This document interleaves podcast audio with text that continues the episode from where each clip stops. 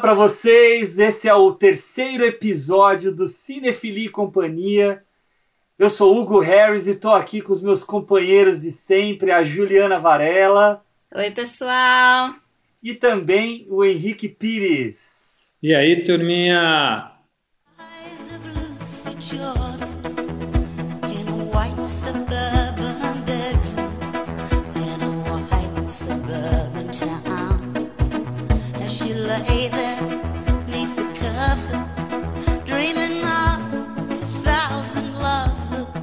Pessoal, hoje é um episódio especial.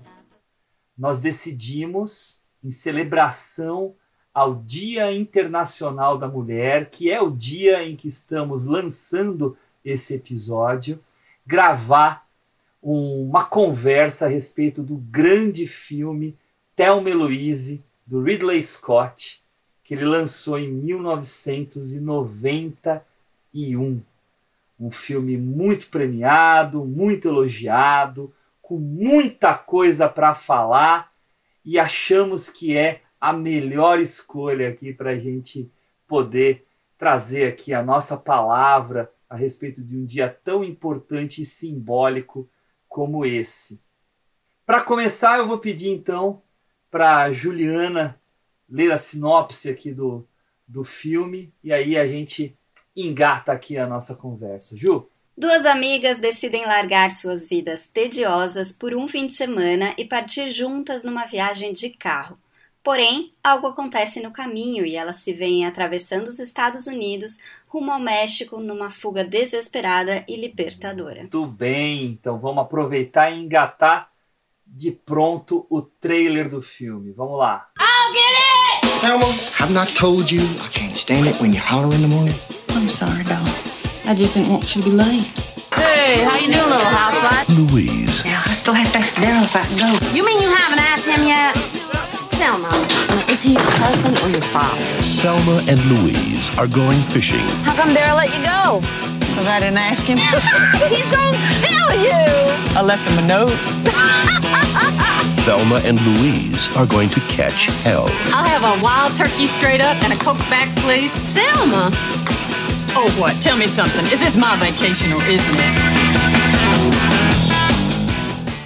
Henrique, e aí, cara, o que, que você achou do filme? Eu sei que você já tinha visto o filme há um tempo atrás. O que, que foi essa revisão de Thelma e Louise para você? Cara, falar do Thelma e Louise é sempre é bom, né? Mesmo depois de tanto tempo sem vê-lo, é, me fez ter uma experiência diferente da qual eu tive no passado, né? Enfim, é, acho um filme maravilhoso. Eu acho que ele, ele é amarrado em todos os pontos. Um filme pertinente para a época, né? Um filme que faz história e de tempos em tempos é comemorado, né? Acho que foi uma escolha ótima pela data. Isso só tenho a dizer que o filme é maravilhoso, fantástico. E eu acho que a gente vai poder aqui dizer e, e falar mais dele. É, sem palavras. Não, palavras eu sei que vai ter bastante, Henrique. Só são as palavras iniciais. Palavras não vão faltar hoje para elogiar esse filme. E eu aí emendo o que eu acho a respeito dele. Ah, é um filme que eu já vi, assim, já passou de dezena de vezes que eu assisti. Só para o nosso podcast assisti duas vezes, né? Mas eu, no decorrer aí dessas três décadas de vida do filme, já vi muitas vezes. Vi no cinema, tá? tive a oportunidade de vê-lo no cinema. E também depois fui ver em VHS, fui ver em DVD, agora em Blu-ray. Estou aqui assim aproveitando todas as possibilidades. E é um filme que sempre me encantou. Claro que quando eu assisti na primeira vez, eu gostei da história, eu me diverti com a história. É um filme que, apesar dos temas pesados que ele tem, ele também é um filme muito bem humorado. Ele tem momentos muito bem humorados. Então ele tem equilíbrio, o que é uma coisa muito positiva.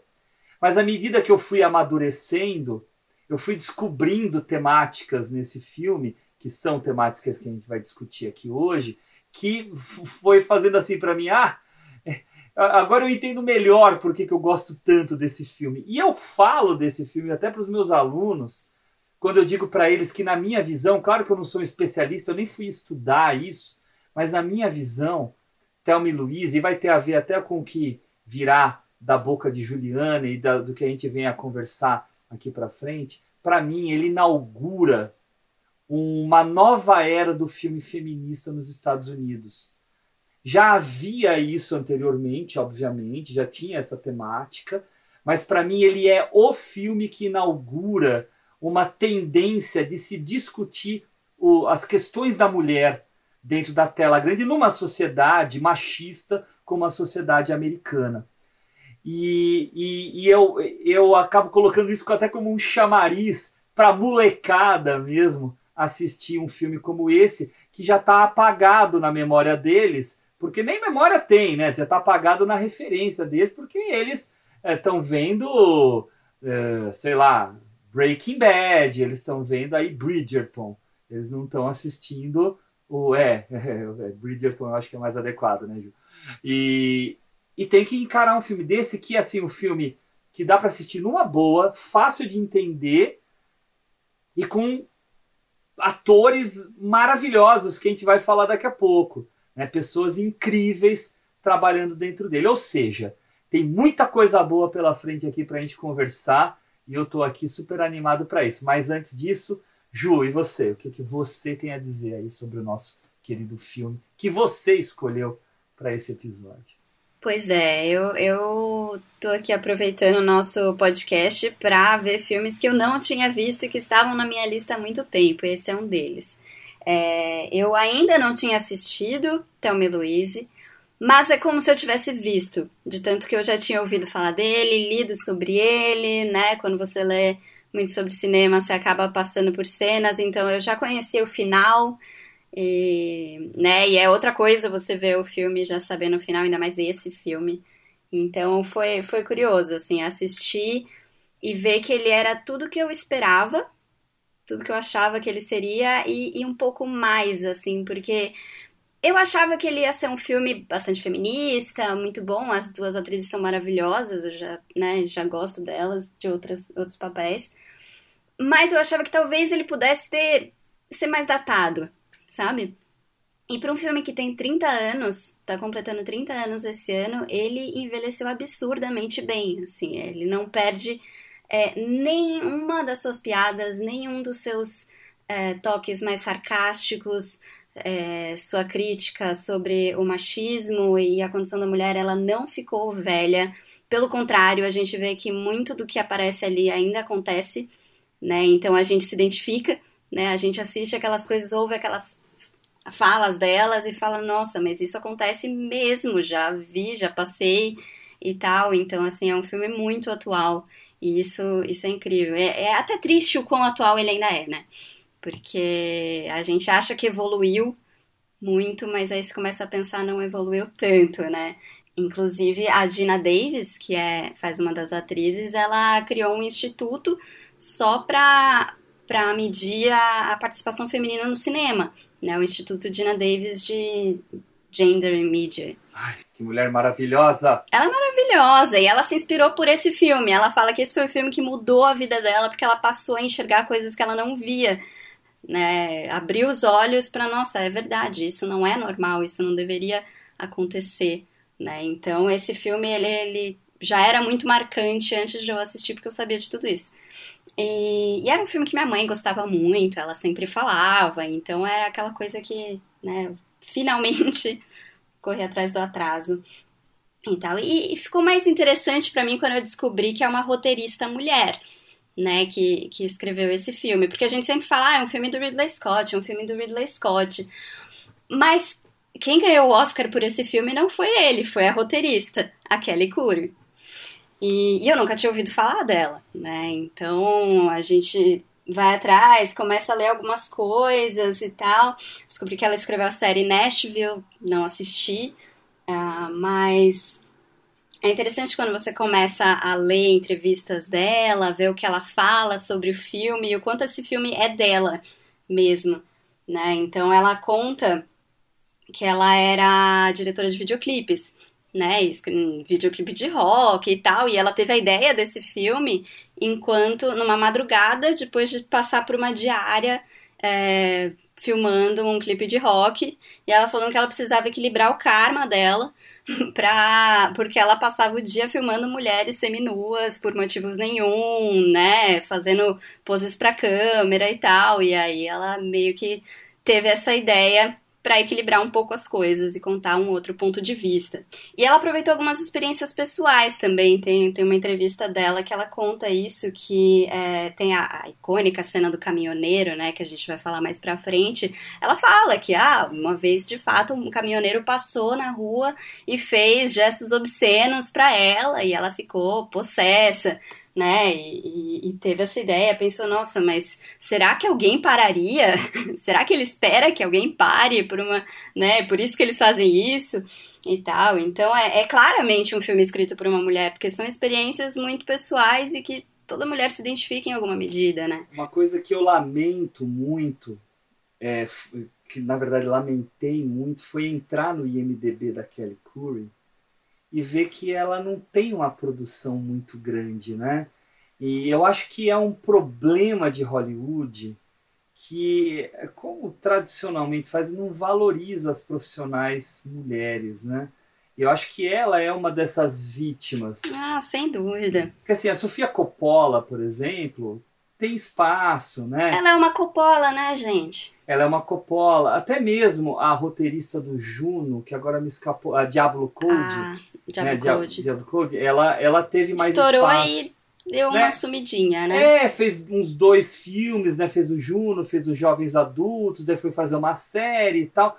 Mas eu vejo que elas já tiveram mais espaço do que a Kelly Curry. Você olha a, a, o MDB dela, tem pouquíssimos filmes. Sim. É, não, tem um filme lá dirigido pelo Lasse, pelo Lasse Hallström, né? Aquele diretor sueco interessante e tal, né, com o poder do amor, mas tudo filme pequeno, né? Alguns filmes que ela tentou dirigir, mas nada de grande repercussão. E eu acho uma pena, porque olha o potencial que essa mulher tem fazendo um roteiro desses que, olha. Não, foi o primeiro roteiro que ela escreveu na vida é. e ela já ganhou um Oscar por ele. É. É, não é pouca coisa. Não, e essa daí a expectativa fica enorme também, né?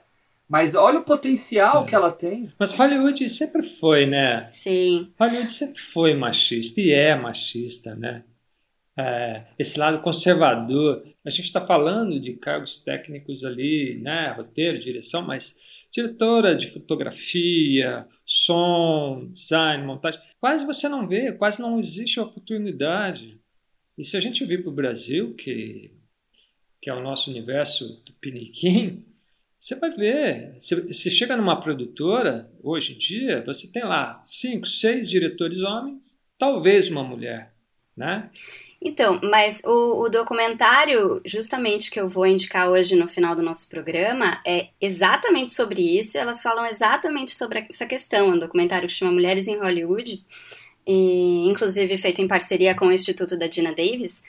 Que, e tem uma diretora que fala, a, Putz, eu não lembro o nome do, do filme que ela dirigiu. Acho que é Garotos Não Choram, Meninos Não Choram. Pois, com a Hilary Swank. Meninos Não Choram, Kimberly Pierce. Isso, a Kimberly Pierce. E ela falando a dificuldade que é uma mulher ter um segundo job em Hollywood porque a quantidade de mulheres diretoras que saem da faculdade, se formam, conseguem fazer um primeiro trabalho, diretoras roteiristas, enfim, vários cargos mais técnicos, né? Conseguem ter um trabalho de destaque, ganham prêmios e tal, e depois disso desaparecem.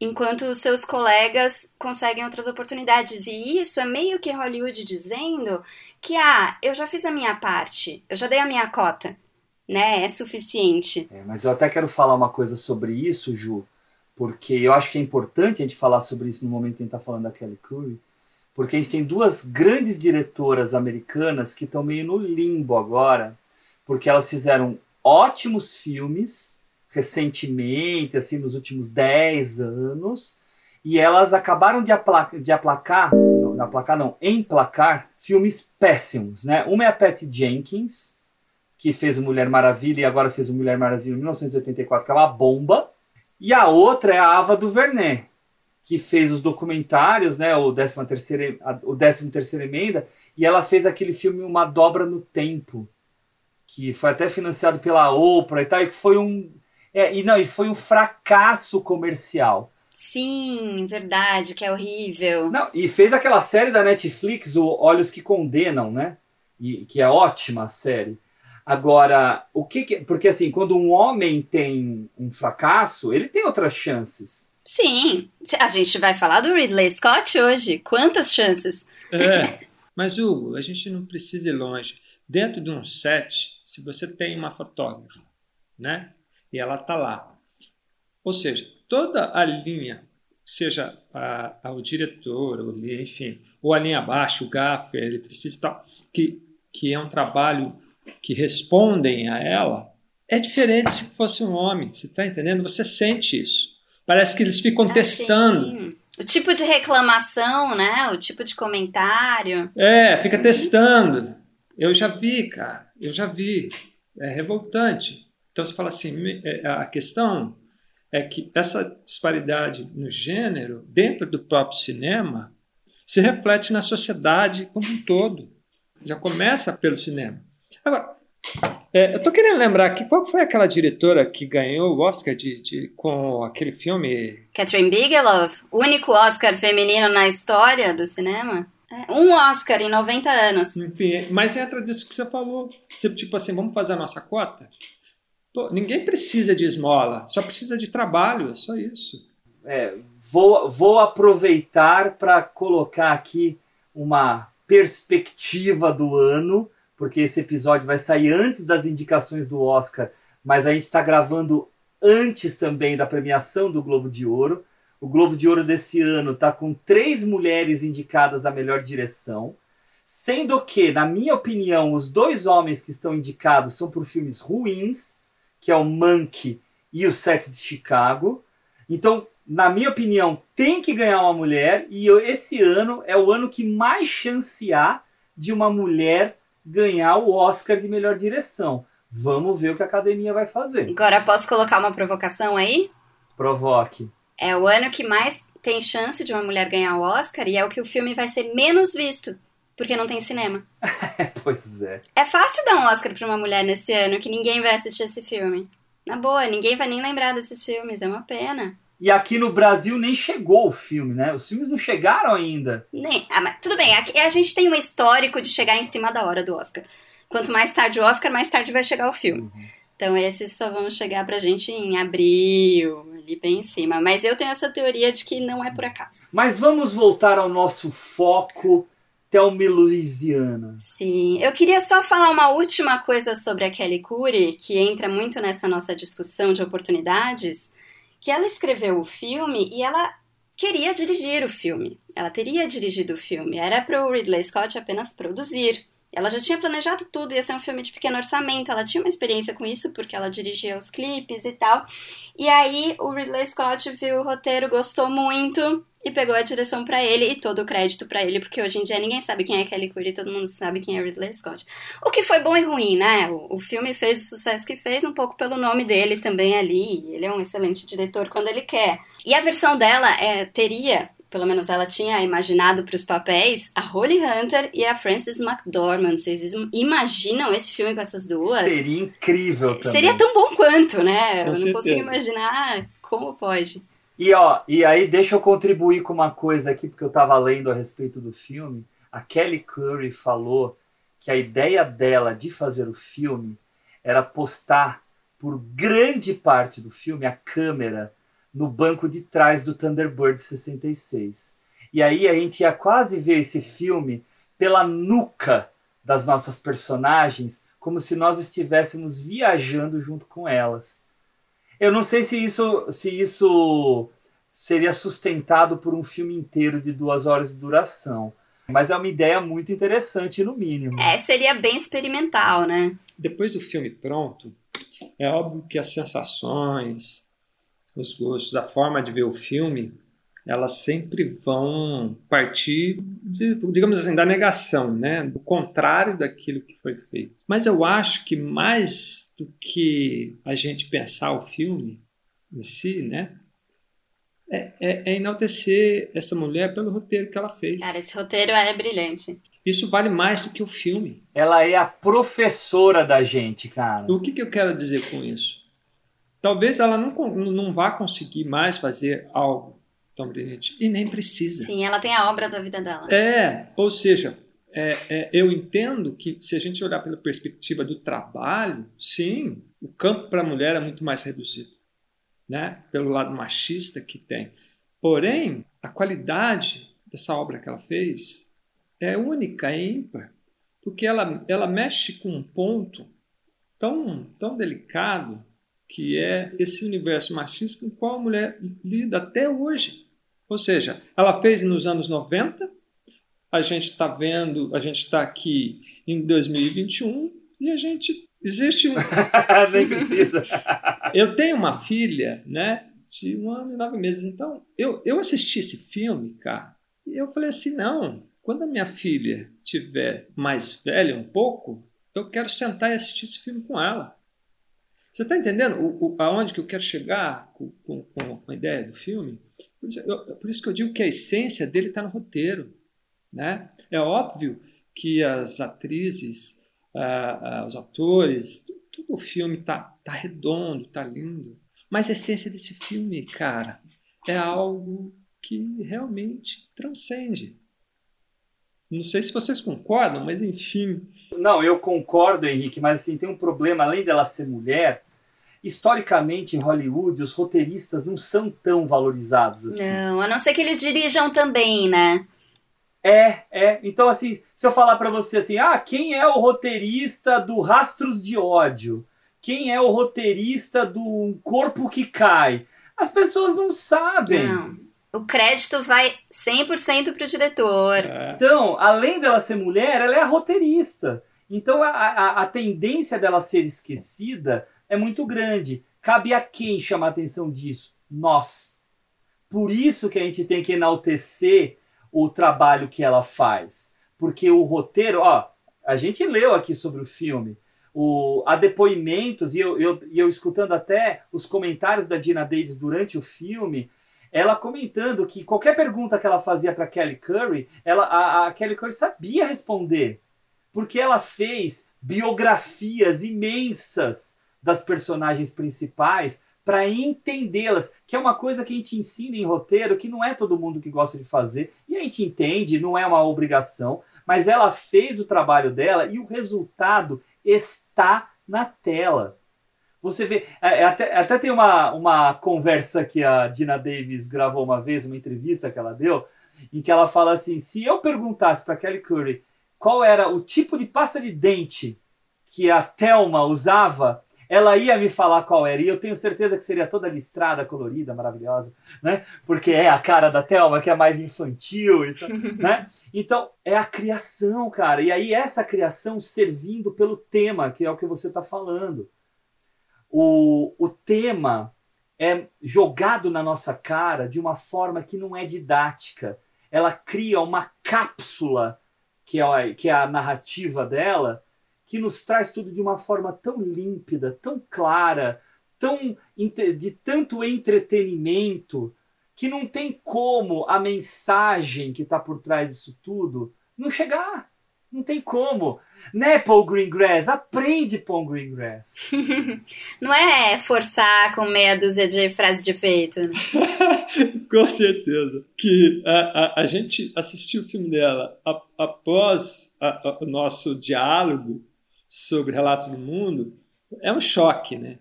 Mas, cara, e eu vou falar mais, o que me chama muito a atenção foi a habilidade dela trabalhar de formas. Porque o que, que acontece? Né? Ela, essa questão do universo né, machista, em qual a mulher está inserida como objeto, em qual ela sempre é submissa, enfim. Mas o que mais chama atenção no roteiro para mim é ela colocar todos os tipos de estereótipo né, dentro do filme e não parecer estereótipo. Isso, é, isso é uma habilidade muito grande, Hugo. É, isso é uma habilidade muito grande. Como que você consegue, né? É, por isso que eu digo que o roteiro em si ele vale mais do que qualquer outra coisa. Por isso que ela ganhou o Oscar, né? Por isso que ela ganhou o Globo de Ouro. Por quê? Porque o roteiro ele é a alma tão grande que o filme acaba sendo pequeno perto dele, né? Ou seja, ela traz para a gente, pelo menos foi a sensação que eu tive, né?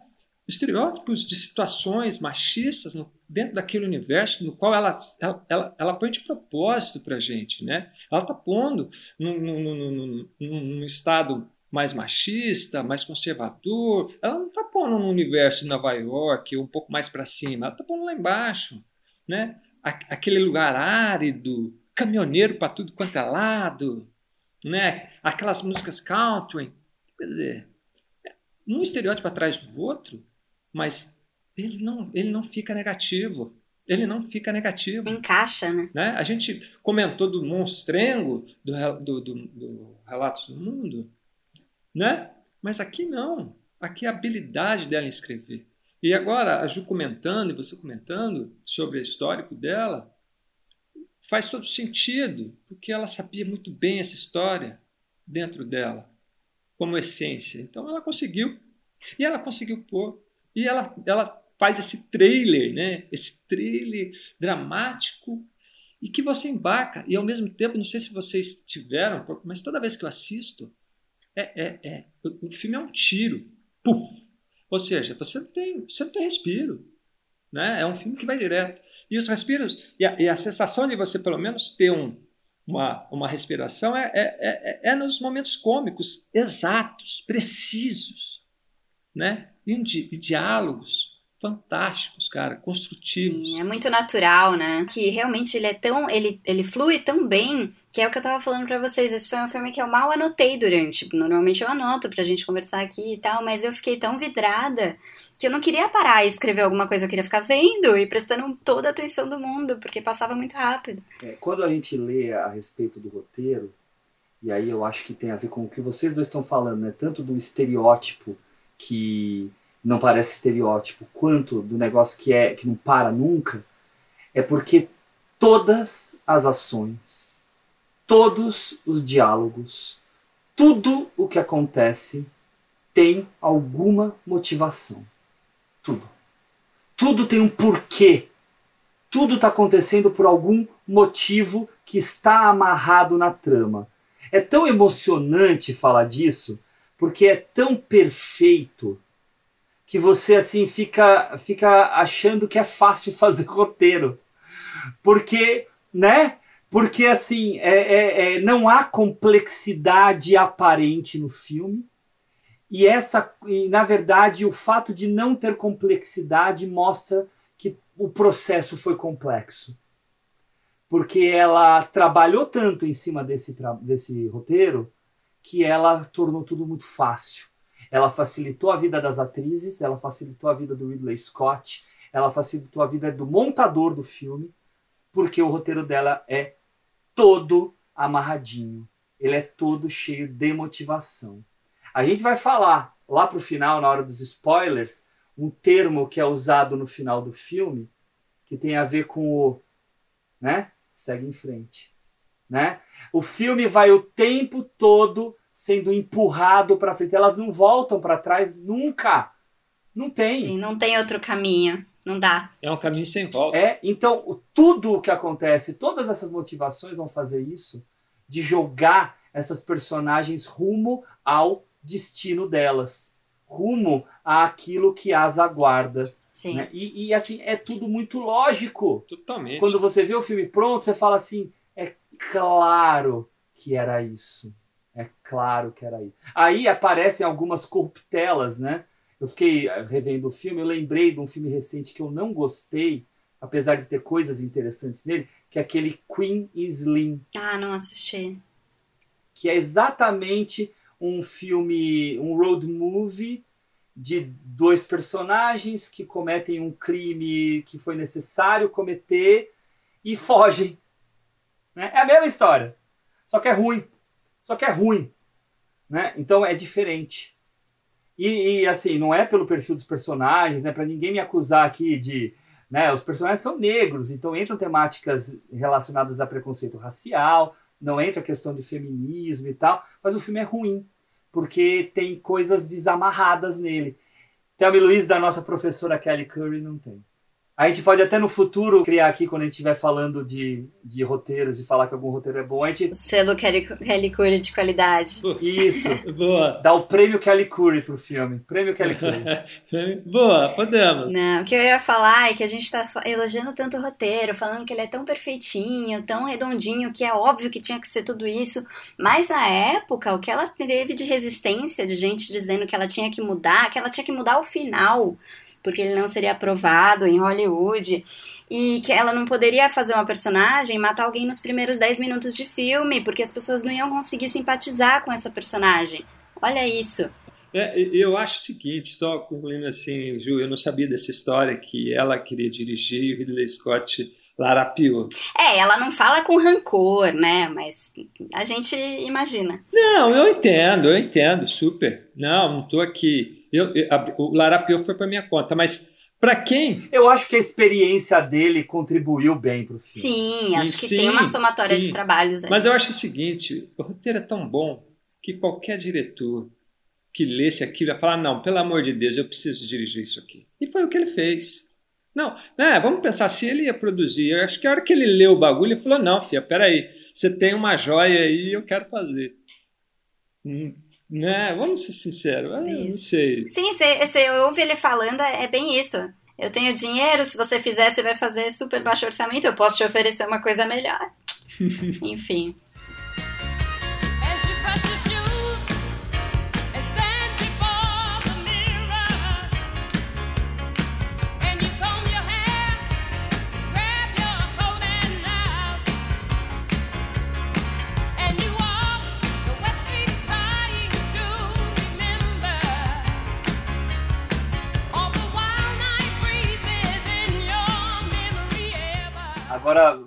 Vamos pular um pouquinho para frente, né? E, e assim, vamos falar um pouquinho do elenco, né? Eu vou ler aqui alguns nomes do elenco, porque assim, o elenco é fora de série. É fora, fora de série. Então, assim, eu vou só jogar os nomes e aí a gente, a gente, a gente fala deles, tá? Mas assim, Dina Davis. Maravilhosa. Susan Sarandon. Harvey Keitel. Uh, Michael Madsen. Christopher McDonald, que mais ou menos, né? Mas faz o seu papel. Brad Pitt no primeiro papel de expressão dele, ele já tinha feito outras coisinhas bem menores, novinho. mas o primeiro papel de expressão do Brad Pitt, novo, novinho, gatão, gostoso. É. Tá sensacional. Né, magrelinho, todo saradão. nossa, muito novinho. Uh, e o Steve Tobolowsky, que eu adoro, que é um ator que lá no início dos anos 90 fez vários filmes legais, né? A gente pode falar dele daqui a pouco também. Mas que elenco é esse, né? Que elenco. Escolhido a dedo, né? Sim. Escolhido a dedo. E aí eu, eu vou falar uma coisa que vai parecer uma bobagem, tá? Mas é uma coisa que eu tenho na minha cabeça que me, me incomoda no cinema americano. Todo cinema americano que você vê, talvez pela característica da população mesmo, tá? Os atores principais, que são sempre os mocinhos, bonzinhos e tal, tudo com aqueles olhinhos claros, né? Que é a, a o, o, símbolo, né? Carinha de bobinho. Isso, não, e o símbolo da pureza, da pureza, né? Então você quer uma atriz bonitona pro teu filme? Olhos claros, Amy Adams, né? Que é ótima. Sim, sem nenhuma linha de expressão, né? Tem que ser tem que... Novinha, cara de 20 anos. Isso. Daí você pega a Dina Davis e a Susan Sarandon. Ambas olhos castanhos. Sim, a Dina Davis é enorme ah. perto da Susan Sarandon. A Dina Davis 1,90m, né, Dina Davis, quase 1,90m. Era casada com o Jeff Goldblum. Ah, é? Eu não sabia né? dessa, gente. Tô por fora. É, é ela, ela até separou logo depois do, do Tammy Louise, né? Que, e ela disse que não foi por causa do filme, tá? Mas eles, eu acho que se conheceram quando fizeram a Mosca juntos. Ah, né? é verdade. Nossa, que filmão. Que é sensacional, né? E a, e a Susan Sarandon, que já tinha mais idade, né? Ela é, era uma atriz já um pouco veterana, já perto dos seus 50 anos, né? Mas ainda com a beleza dela presente, né? Mas já com marcas do ah, tempo. ela tem um rosto mais forte, né? Mas é pelo tempo, viu? Porque você vê os filmes antigos dela, essa expressão dela foi se criando com o tempo e é muito é muito boa para o filme principalmente para o perfil da Louise, né? Que tem toda a experiência dela, tudo que ela passou e tal, né? E, e, e ela e ela não, né? O Ridley Scott escolhe essas duas atrizes competentérrimas, né? E possuídas por essas personagens que funcionam super bem. E aí quando você fala, Ju, Holly Hunter e Frances McDormand funcionaria tão bem quanto, porque elas têm o mesmo perfil. O mesmo perfil. Sim. Eu só acho que a Holly Hunter ela, ela é metade do tamanho da, da Dina Davis, né? Então, ah, mas a Susan o- Sarandon também é pequenininha. É, é, não, mas a, a Holly Hunter seria a, a Thelma. Porque a Frances McDormand é mais a cara de Louise, né? ah, é, Então é, daí eu não sei o equilíbrio como é que ia ficar, ia ficar meio esquisito esse negócio aí. É, tinha, alguém tem que fazer essa versão pra gente ver. E aí você pega no meio disso tudo o Harvey Keitel fazendo um papel que é muito interessante. Porque Eu queria falar que o papel dele no filme, para mim, é, é, é o papel de quem está olhando o filme. Para mim, é a impressão. Por que, que eu estou dizendo isso? Porque o papel dele, ali como policial, a todo momento, tentando analisar a situação de uma, de uma forma diferente, como se fosse a perspectiva do espectador, porque nós sabemos o que aconteceu com elas e o que está acontecendo. E ele, a todo momento, ele tenta isso. Então, para mim, isso passa uma, uma, uma visão interessante, porque é como se ela.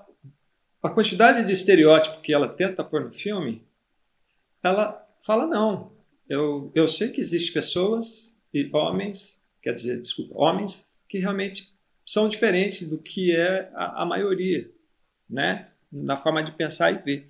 Então, nesse sentido, para mim, a personagem dele tem esse papel que fica é um catalisador né, do nosso olhar. Não sei se, se isso passou para vocês, porque a todo momento que ele está pautando, que ele está tentando né, negociar com elas, ou tentando ver se ele percebe aquela situação, Sim, sim. é sempre com um olhar de espectador.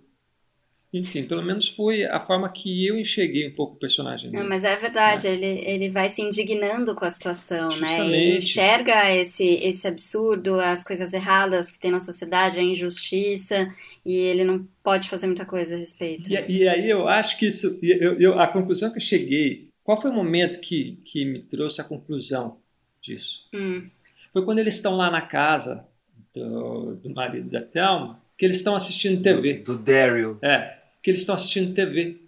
E o que, que eles estão assistindo ali? O- a- a- a- você só ouviu o áudio, eu não sei se é de algum filme, provavelmente deve ser.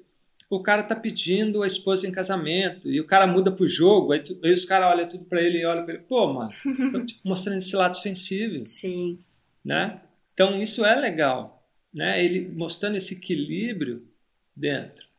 Então, quer dizer, eu falei, poxa, a, a, a visão que eu tive hoje, né? Já sabendo do que do que ia acontecer ao longo do filme, me trouxe isso, enfim. É, Isso casa com o que eu li da intenção da Kelly Curry quando ela escreveu o personagem do, do Hal, né? Ela queria fazer um policial que saísse do estereótipo, que fosse mais o jeito de um homem de família que é policial. Então, um cara mais tranquilo, um cara mais do diálogo, um cara mais compreensivo, um cara com mais empatia, né? Alguém que tivesse mais esse coração e que casa totalmente com essa com esse teu instinto da interpretação a respeito dele, entendeu? Que é mesmo atingir aqui uma parcela desses homens que tem empatia pela situação que a Thelma e a Louise estão passando, né? Então, eu acho que tá bem bem junto assim. Ah, legal, legal, legal saber, porque é justamente o que eu senti. Mas e gente, e, e esses e esses cônjuges aí, né? Cara, esses cônjuges, o Michael Madison e o Christopher McDonald, né? Um é um paspalho Hum, crianção, né? Se recusa a crescer. que se recusa a ter filhos porque quer que a mulher cuide dele, né? Uhum. É, ele fala isso com todas as palavras, né? De certa forma, falar: ah, não, imagina, já sou, sou criança demais para ter esse tipo de responsabilidade. Não, e que também trai ela e, né, e faz. trata ela no, no bico do sapato. É. Que é o que a maioria dos homens fazem, né, nesse universo. né? É como se é, é- é justamente a mulher objeto, né? Eu acho que a expressão mulher objeto está no filme o tempo inteiro. Mesmo que esse objeto seja a mãe, né? É, não, e a, é, e a mulher empregada dele, né? Sim. É a mulher que é empregada dele, que faz Sim. tudo pra ele, que até deixa a comida no micro-ondas, né? Sabe o que eu acho muito legal para apresentar esse, esse relacionamento dos dois, da Thelma e o marido crianção dela? Porque a primeira, as primeir, a primeira cena do filme, não sei se é a primeira cena, mas logo no começo do filme, você apresenta a Louise numa lanchonete servindo café Isso. e a Thelma servindo café também, só que pro marido. Isso. Então, assim, você faz um paralelo ali tão simples e, já deixa tudo tão claro que ela tá trabalhando pro marido. Isso tá no roteiro, Ju. Ah, sim. Assim, e não, não, eu tô falando, não tô nem achando, tá? É, na, na análise que eu li sobre Você o leu o roteiro. É, não, não li o roteiro, tô, tenho vontade até. Mas eu li uma análise do roteiro, tá escrito no roteiro que no momento em que a Louise joga as xícaras na pia, corta pra Thelma jogando a louça na pia também. É pra amarrar. Essa questão no começo do filme, eu acho o começo do filme genial. Eu acho o filme inteiro genial. Mas o começo do filme é muito bacana. Porque assim, o filme começa com aquela com aquela cena da montanha, aquele lugar árido, aquela estrada de terra, PB, Ah, é verdade, né? isso. E aquela música, e aí aquilo vai ganhando cor. Ou seja, né, você traz de, uma- de algo seco para você tentar trazer algo que tenha vida. E aí corta né, para Louise pedindo uma xícara de açúcar. Do tipo, né, a, a, a, a vida é doce. Mas olha que interessante, ela pega aquilo e ela vai colocar numa mesa. E, e quem que está sentado naquela mesa no qual ela vai levar o café com açúcar? É uma mãe, é uma filha e é uma neta. São três mulheres. Ou seja, temos três gerações de mulheres ali. Aí ela vira, entrega para elas, fala que é uma salsicha, não sei o quê, e vira para atender mais duas meninas que estão sentadas. E as meninas estão fumando. O que, que ela fala para as meninas? Ela vira e fala assim: olha, vocês vão ficar fumando, vocês vão perder o tesão. É verdade. Né? Do tipo, aquela coisa de mãe, aquela coisa de irmã mais velha. E ela fuma logo depois. Faça o que eu digo, mas não faça o que eu Uhum. faço. E, e isso tem tudo a ver com a personagem dela. Tem. Sim, ela cuida, né? Ela, ela é aquela amiga que cuida da outra. Isso é tão comum, né? Você É. ter essa, esse tipo de amizade. É, justamente. Algumas pessoas falam de mãe, mas para mim a impressão é, é- é uma mistura de irmã mais velha. Irmã mais velha. É. É um cuidado que você olha, nossa, você vê a outra fazendo tudo errado e mesmo assim você tá bom, vou te ajudar, vou limpar a sua bagunça e, e tá. E aí entra nisso que você falou, nessa questão logo seguida, que daí uma tá lavando a louça, enfim, daí elas vão. Não, e é bacana que até a, a personagem da Dina Davis, a, a Thelma, ela aparece lavando a louça, servindo o marido, botando a comida no micro-ondas e tal, mas a hora que ela decide viajar, ela nem Uhum. conta pro marido. Ela, ela, ela é, surpreende todo mundo nessa, né? Porque fica naquela tensão no diálogo, você fala, putz, ela não vai, ela vai contar e vai dar uma briga. Não, ela simplesmente fala, quer saber, eu vou fazer o que eu quero. Mas isso mostra que tem uma Thelma escondida dentro dela que a gente está prestes a conhecer. Sim, tá tudo ali, né? Desde o comecinho. É, aproveitando esse gancho, Ju, que você está dando, que é muito legal, que é o quê? É a transformação da Thelma. A Thelma é a personagem que mais se transforma no filme. Sim. E a transformação é a maior, é a dela. Sim. Né? A Louise não tem tanta transformação. A Louise, ela tem o que ali? Ela tem Ela tem oscilações, é, ela tem oscilações. Ela tá tentando manter um equilíbrio ali. é como se ela estivesse tentando se regenerar de, de algo, tentando é, é, apagar aquilo que ela não quer enxergar, né? aquilo que ela não quer ter de volta. Depois a gente vai conversar ao longo do filme. Só que a transformação da Thelma é fantástica, é linda, porque ela não é falsa. Desde o começo ela tem essa vontade. Né? Fala, ah, eu quero me divertir, eu vim pra isso, eu não quero amarras. Você vê que ela não tá ali porque ela acredita naquilo. Ela não tá nessa situação dela porque ela quer. No thanks. I'll have a wild turkey straight up and a Coke back, please. Thelma. Oh, what? Tell me something. Is this my vacation or isn't it? I mean, God, you're as bad as Daryl. I'm sorry, it's just I'm not used to seeing you this way. I haven't seen you this way in a while. You're usually so sedate. Well, I've had it up to my ass with sedate. you said Jimmy was going to get out of town and for once just really let our hair down. Well, darling, look out, because my hair is coming down. All right. Nossa discussão tá, tá rendendo, né? Tá rendendo. E o Jimmy? O Jimmy é um outro perfil, né? A gente tem o Daryl, que é um calhorda, crianção. E o Jimmy, que é um cara que não amadureceu, que, que é um cagão, que não quer se, se comprometer, né? E que tá lá, né, é, é, indo atrás da, da, da, da Louise porque acha que a Louise tá com outro cara, né? E ela, ele até, né, eu não sei se é spoiler, não, ele até pede ela em casamento pelo medo de perdê-la. né? Sim, e é uma cena que revela quem ele é.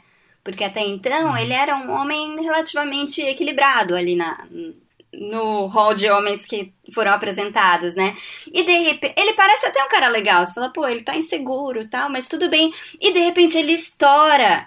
Ele estoura, quebra tudo e tal. E assim, dois segundos aí para, volta e tal. E aí ela fica com aquela cara de, ai, tá bom, mãezona de novo, sabe?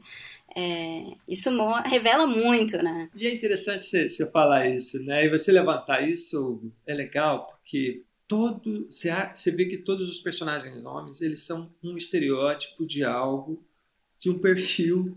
E perceba que em todos esses estereótipos a mulher está sempre de forma submissa. A mulher está sempre sendo é, é, é, é, pressionada, sempre sendo Reprimida né? de alguma forma, cobrada, né? É, ou seja, o Jimmy ele é um cara legal, ele é um cara bacana, mas é aquele cara violento Começa a quebrar né? tudo. que se contraria ele, ele perde a cabeça. cara possessivo, E- né? E, e o legal de vocês falarem isso é que, tipo, ele se mostra legal, ele né, pede ela em casamento, fala que não vai falar nada, e depois a gente descobre lá na frente E fala. que ele estava mentindo. É, tem essa coisa de que não dá pra confiar em, em ninguém, né? É, não, eu só queria aproveitar que, assim, estamos no início dos anos 90, né? E é a ascensão também de um outro cara chamado Quentin Tarantino. Uhum. E o Tarantino vai usar, Sim. no filme inicial dele, no primeiro filme dele, o Harvey Keitel e o Michael Madsen. Sim, viram a cara do Tarantino, né? Eles aparecem no filme, eu olho e falo, Tarantino! E o Michael Madsen faz uma das a cena mais terrível, né, do, do Cães de Aluguel, Sim. que é a cena da orelha, né? Sim. Uhum. E vai estar em vários outros filmes, né? Ele tá no Oito Odiados, ele tá no, no Kill Bill e assim por diante.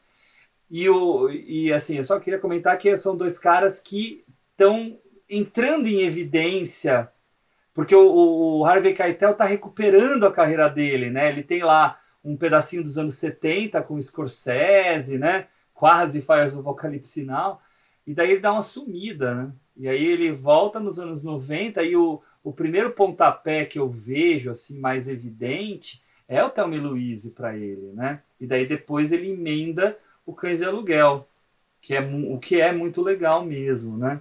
E só para acabar com essa história dos atores, para a gente poder seguir em frente aqui, já que eu prometi, fa- porque do Brad Pitt a gente fala depois quando for falar do JD, porque o JD tem uma tem uma função muito importante dentro do filme, né? Sim, ele é bem legal. Mas já que eu prometi falar do Steven Tobolowsky, que é outro ator dos anos 90, agora tá meio sumido, mas talvez vocês lembrem.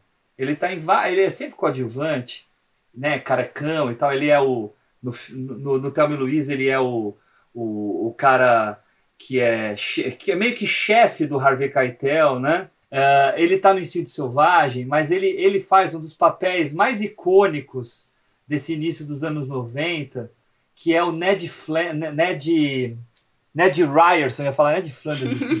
Ned Ryerson, do Feitiço do Tempo. Vocês lembram do Feitiço do Tempo? Ah, nossa, pior que eu vi não faz muito tempo, é verdade. Que é aquele cara lá que, que é o grudento, né? Que fica enchendo a paciência do Bill Murray. Então é um cara que consegue fazer um papel super sério, né? De um agente do FBI e tal. E faz um papel engraçadíssimo no Feitiço do Tempo, né? Mas é um cara que não vingou.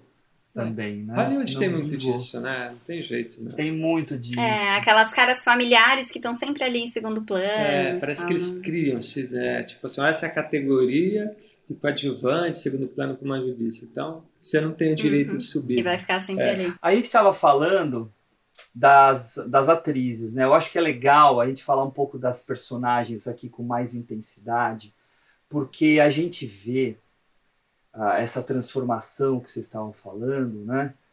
E essas transformações que se dão nas personagens são transformações muito ah, naturais. Em nenhum momento soa falso aquilo que, que elas fazem. A, a Thelma é uma mulher reprimida pelo marido. É uma mulher que fica. A impressão que a gente tem é que ela vive presa na cozinha, né?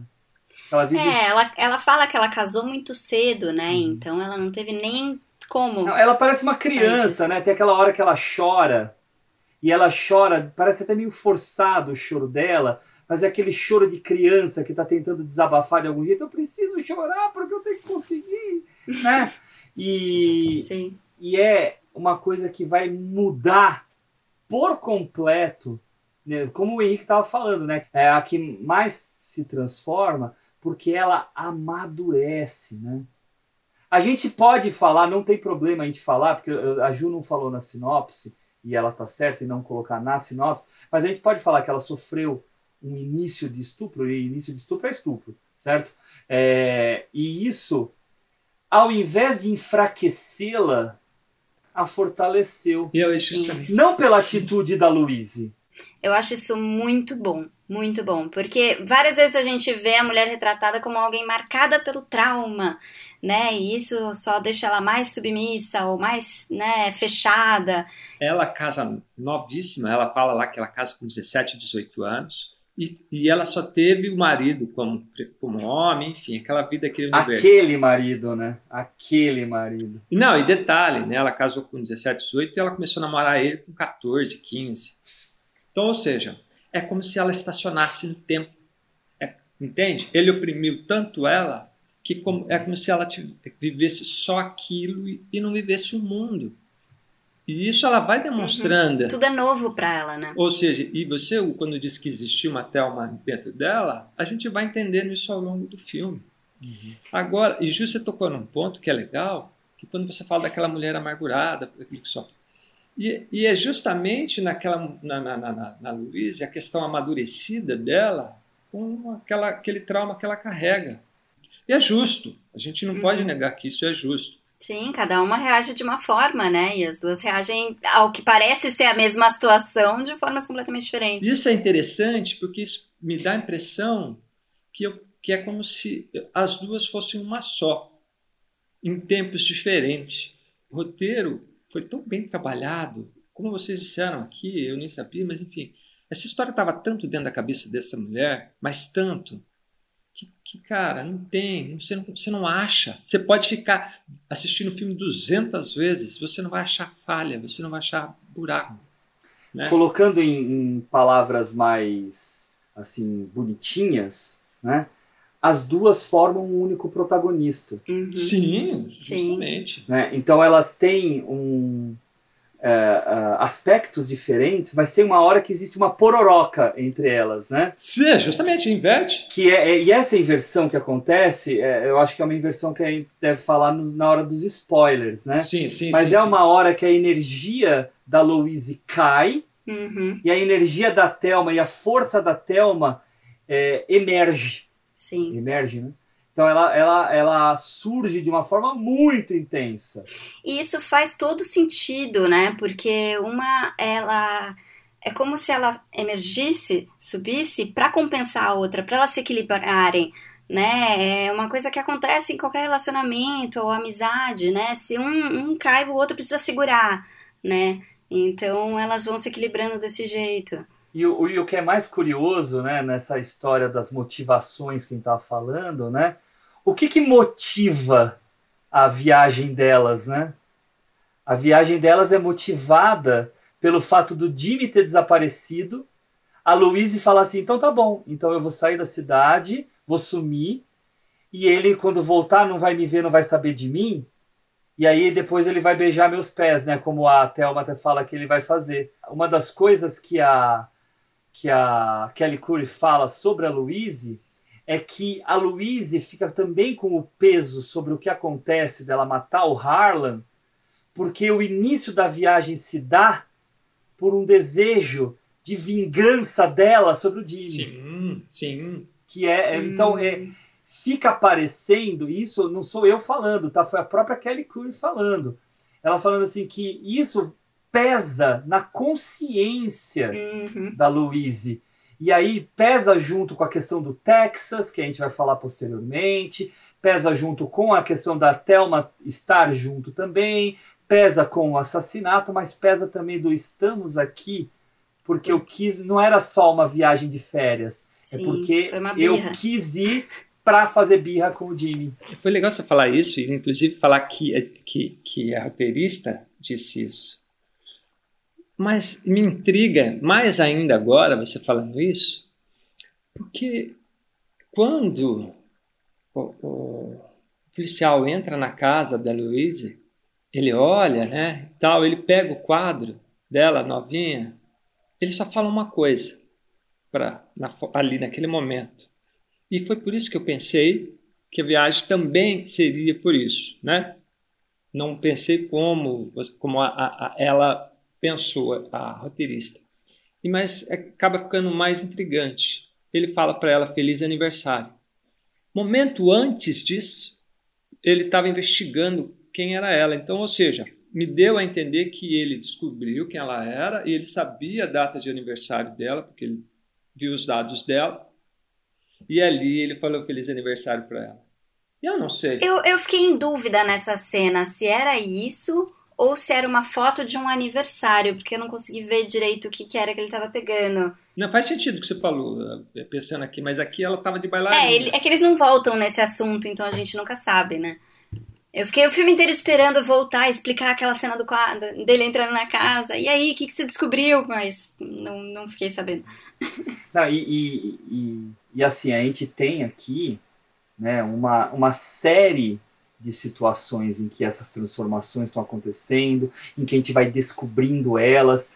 A, a, a descoberta sobre elas está em cada diálogo, né? Vamos, vamos, assim, vamos retomar de novo, assim, muito rapidamente para não estragar o episódio, né? Retomar rapidamente o Relatos do Mundo, em que a gente reclamou que a, a exposição da informação estava muito óbvia no roteiro. É, aqui existe exposição no, no roteiro, no diálogo, só que ele entra como fala no meio de uma conversa de uma forma tão natural que essa exposição entra sem a gente nem perceber. Não era assim, peraí, encontrei um documento que explica tudo para mim. Não é isso, né? Era é. assim, ah, o Daryl não vai acreditar que você está tendo um colapso nervoso porque ele já te acha louca. Uhum. Né? Isso já traz uma característica, não de ela ser louca, de ela ser uma pessoa explosiva, cheia de opiniões, né? com mais posicionamento, empoderada, etc. Né? É, o diálogo, ele é totalmente construtivo. É uma aula de diálogo, é uma aula esse roteiro, cara. A gente já falou isso umas 10 vezes, né? Mas, cara, é, é fantástico. É, é, e revendo ele, né? A minha experiência, sabendo, né, enfim, e revendo, e hoje tendo uma filha, sendo mais velho, como você também, o comentou, né, desse seu sentimento, me trouxe uma perspectiva completamente diferente, um pouco desesperadora na sensação daquelas mulheres, naquele mundo, para mim é, é, como se é, é, ela criou um universo, né, como se fosse uma viagem para o inferno. Mas ao fim, mas ao fim, um salto, um salto para o escuro. Como a, a, a questão do, do, do Kierkegaard, quando ele diz o salto no escuro como algo de fé, mas não fé religiosa, né? mas algo de esperança dentro de si. Sim. Mas eu não acho que é uma viagem para o inferno, é uma viagem fugindo do inferno. Porque o inferno é onde elas estavam no começo. E elas passam por, né, por outras etapas, mas elas estão justamente indo. É, não só fugindo das situações, mas lidando de formas cada vez mais empoderadas com as mesmas situações. Né? Então, quando elas chegam no caminhoneiro, elas já estão numa outra etapa que aquilo já não é um inferno para elas, já é uma. É, não, e, e, tanto que esse road movie, né? Ele é uma grande metáfora dessa jornada, né? Porque assim, elas estão no carro, elas fazem a viagem, a viagem é um pedaço gigantesco do filme e sempre muito interessante, muito divertido, muito bem musicado. Depois a gente fala disso, né? né? Que é, é a trilha do filme é sensacional.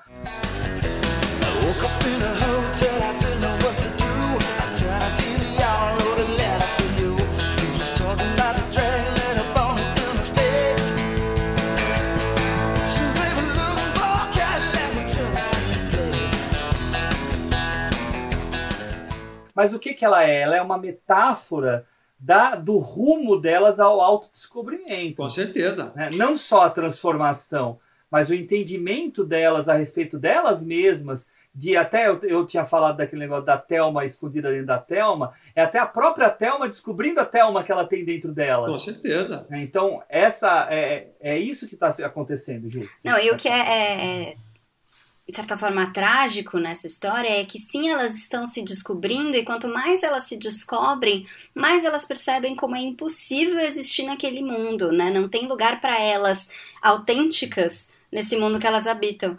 Né? Quanto mais verdadeiras elas ficam, tem até a simbologia que elas vão tirando maquiagem, tirando as joias. A Luísa amarra um paninho Isso, aqui é na, com o colar e tal. Elas vão ficando mais autênticas, né? E, e aí elas vão pertencendo é, menos é isso, elas vão ficando mais puras no sentido de, de primal, né? De estar tá como elas vieram ao mundo. Né? Quando elas, vão, elas estão nessa viagem, o fim do filme ele é magnífico, né? Na sua essência, na, na poesia que elas colocam aqui, o final do filme. Não vou falar aqui, mas enfim, mas a poesia ali né? Ela dentro dessa prosa que a gente assistiu o tempo inteiro, ela traz algo tão poético que é a alma dessas mulheres, que é como a Ju falou, que começam se vestindo de um jeito e terminam ali, né, com uma blusinha e, e algo interessante que ao longo dessa jornada delas que elas vão, né, se despindo de tudo, não sei se vocês perceberam, para cada personagem que elas vão passando, elas levam algo. É verdade. Um boné, um chapéu. É o, é, é o óculos. Você está entendendo? O chapéu. E, uhum. e, isso é muito interessante, porque é como se elas. A, a, a, cada situação que é exposta ali, na qual elas é, sofrem, né, com o que está acontecendo, elas levam algo como se fosse uma, uma vitória, né? Tipo, sei lá, no medieval não é, não batalhava e você levava as armas como recompensa, né? Algo, é, e aí você fala, poxa, né? Então você fala, olha como essa mulher foi tão longe é, num filme, num trailer, cinemão, digamos assim. Então, para mim, isso é o ápice do ápice. É, não, deixa eu aproveitar o que você está falando e juntar com uma outra coisa que você comentou e que Ju depois emendou, é, que é essa questão do delas irem para a pureza delas e você ter falado que ela serviu mulheres lá na frente. Eu acho que é, agora a gente podia falar um pouquinho sobre a questão da, do tema mesmo do filme, né? Do tema que o filme trabalha, a questão da cultura do estupro, da culpa da mulher frente ao estupro, do pertencimento feminino, e principalmente da sororidade, né, que é uma palavra que é uma palavra que hoje em dia a gente fala tanto. Mas pouco se entende. Mas, é, pouco se entende, mas naquela época nem se falava. Sim. Né? E isso tá no filme, né? Tá no filme lá. Então, assim, elas entram no bar, estão lá sozinhas. A, a Thelma fala que ela quer se divertir e tal. Aparece um cara, um cara charmoso, né? né meio nojentão mas ela acaba dando trela para ele, eles dançam um pouco, ele dá o jeito dele lá, malandrão, e faz eles saírem de dentro do restaurante. Do restaurante não, do bar, né? Lá no estacionamento, ele tenta se aproximar bem forte dela, nisso ele inicia a tentativa de estupro da Thelma, né? É, é, é é uma tentativa inicial de tentar forçar o sexo, daí depois ele começa a agredi-la até o ponto que ele a vira de costas e até vai arrancar a calcinha dela, ele arria a calça dela. Quando chega a Louise, que coloca a arma na, na, na cabeça dele e fala para ele largá-la, ele larga e ela tem aquela fala fantástica dela. Turn around.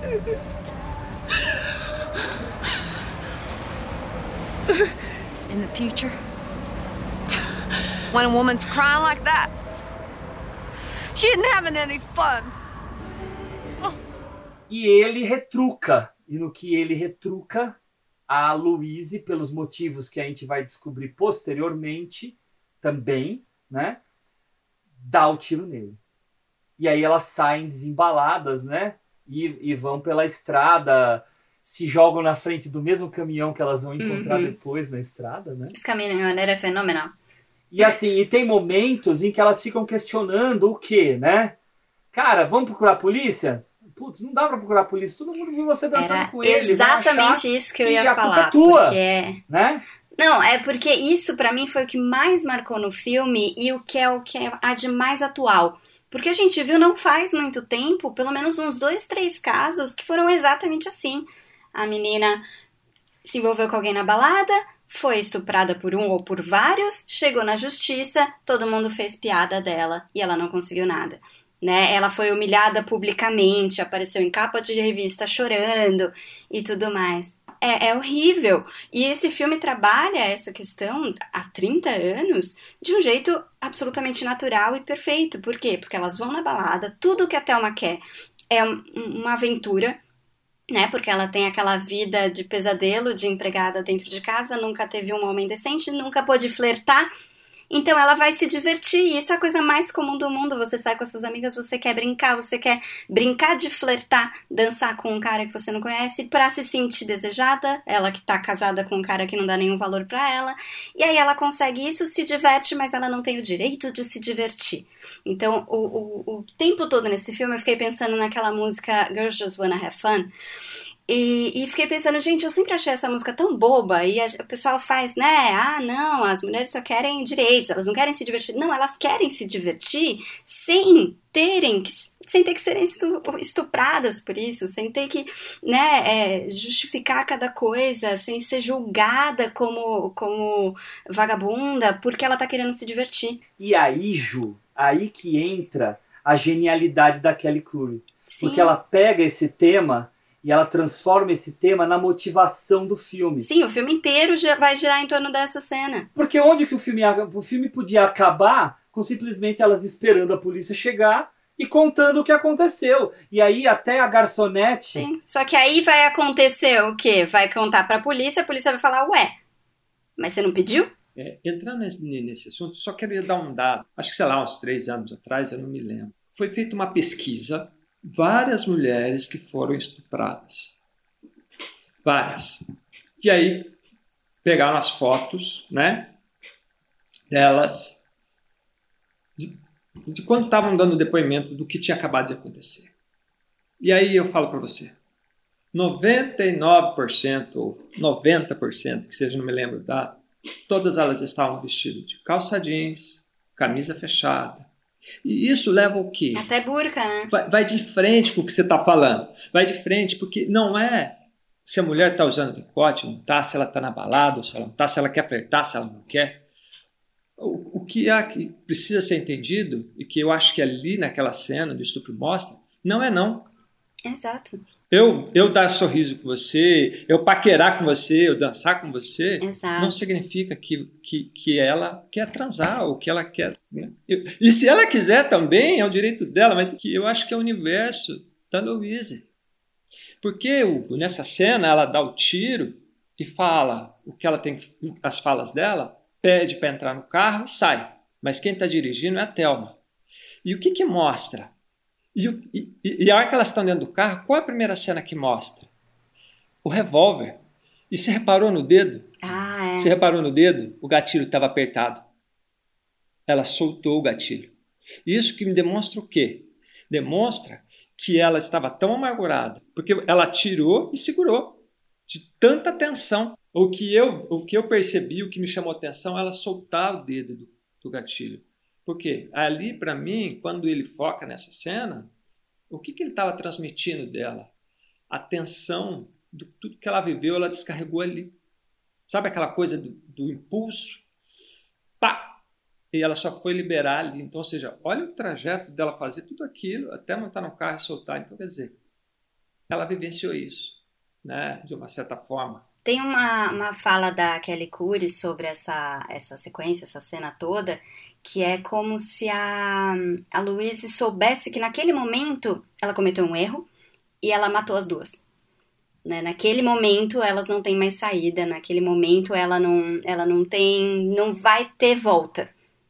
Né? Ela tem plena consciência do que ela faz. É, e aí, complementando, por causa do mundo onde elas vivem. Sim, que a gente acha que mudou muito, mas aí a gente vê esses casos. Você deu, você deu, você deu esse exemplo, eu não quero usar nomes, né, porque eles estão processando todo mundo, e até processaram o Intercept, né, mas aquele caso do advogado de defesa que humilhou Sim, exatamente. a, a, a menina durante aquela audiência virtual e o juiz e o promotor ficaram lá quietinhos vendo ele arrebentar com ela só porque só porque ela tinha fotos sensuais no Instagram. Então se ela tem fotos sensuais no Instagram, ela pode ser destratada, sofrer assédio, sofrer estupro, é isso que pode? Né? Isso está no filme. A hora que os policiais e os caras estão conversando, o que, que eles estão fazendo? Estão julgando elas ali. Não, não Rebecca Tel, eles estão julgando. Estão ah, ali. sim. Tem uma cena quando o policial chega, né, tá que eles vão armar lá o esquema do telefone, o cara começa a dizer o que, que ele tem que fazer. É, é, é, é, da raiva. Ah, porque mulher gosta disso. É, mulher gosta disso, você faz isso. Você, peraí, como é que é? Então você vê, olha a genialidade da mulher, mano. Sim. Né? Então... O que, inclusive, é, é legal no personagem do, do, do delegado, né? Que é esse contraponto, né? Esse homem mais humano. Delegado não, detetive, enfim, sei lá. Ele foge do estereótipo do policial porque ele não quer pegar Justamente. a pessoa que ele tá caçando. Né? Você pensa, pô, é, é, é polícia ladrão, o cara tá, tá perseguindo porque ele quer pegar. Não, ele não quer pegar, ele quer ouvir o lado dela. Justamente. E todos os outros querem pegar, porque eles já julgaram, eles já definiram que ela, elas são culpadas, eles já definiram que elas têm que ser presas. E é aí que leva, e eu acho que a cena do caminhoneiro não é um spoiler, tá? Mas tudo isso leva para a questão da sororidade e, o, e, a simbologia que a cena do caminhoneiro ah, tem. É maravilhosa. Toda a sequência, né? Todos os encontros delas com o caminhoneiro até o final. Essa cena, essa cena é antológica. Totalmente, totalmente. É antológica. Ela é a, a perfeição assim formal e de Hum. conteúdo. Sim, é aquele alívio. Você vê essas cenas e fala, ah, pronto, é o ápice do filme. A hora que elas começam a falar com ele, que viram para ele e falam assim: Yeah, we think you have really bad manners. Yeah, where did you get off behaving like that with women you didn't even know? Huh? huh? How'd you feel if somebody did that to your mother? Or your sister? Or your wife? Huh?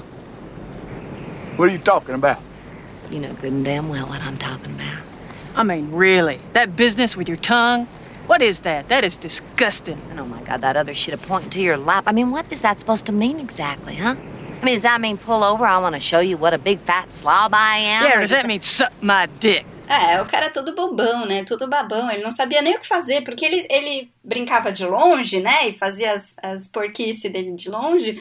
Mas quando chega perto, ele nem sabe o que fazer. Ele tá, não tá nem acreditando. Ele fala, tá até atrapalhado. Então, não, é muito bacana, né? O- Eu acho que assim é uma simbologia tão forte e assim para para pensar, né? É, é uma estrada, é um caminhão, é algo bruto, grande, né? Combustível brilhando, né? Ou seja, tanta testosterona e uma cabeça de ervilha, né?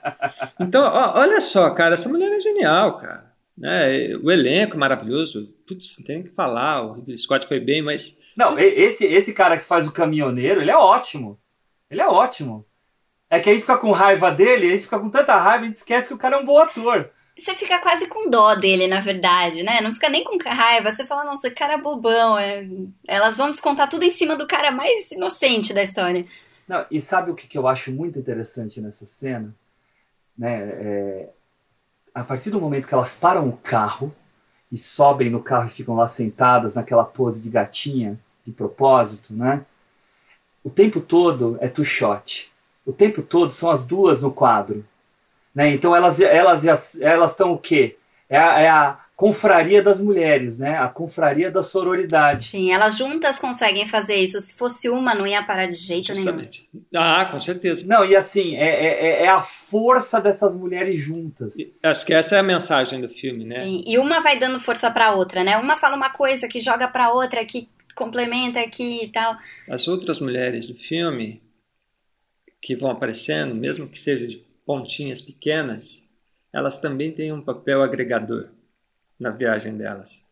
Né? A única cena que eu acho que tem uma mulher que daí tem um olhar de, de julgamento é uma senhora. A senhorinha na janela. Então, a senhorinha na janela. E ela, a Louise, com a, com a força que ela tinha, ela sentiu aquilo. Mas eu, eu nem sei se é um olhar de julgamento ou é um olhar meio melancólico. É um olhar, eu acho que, eu, é, eu acho que é um olhar, eu, eu, eu tô com a Ju eu acho que é um olhar.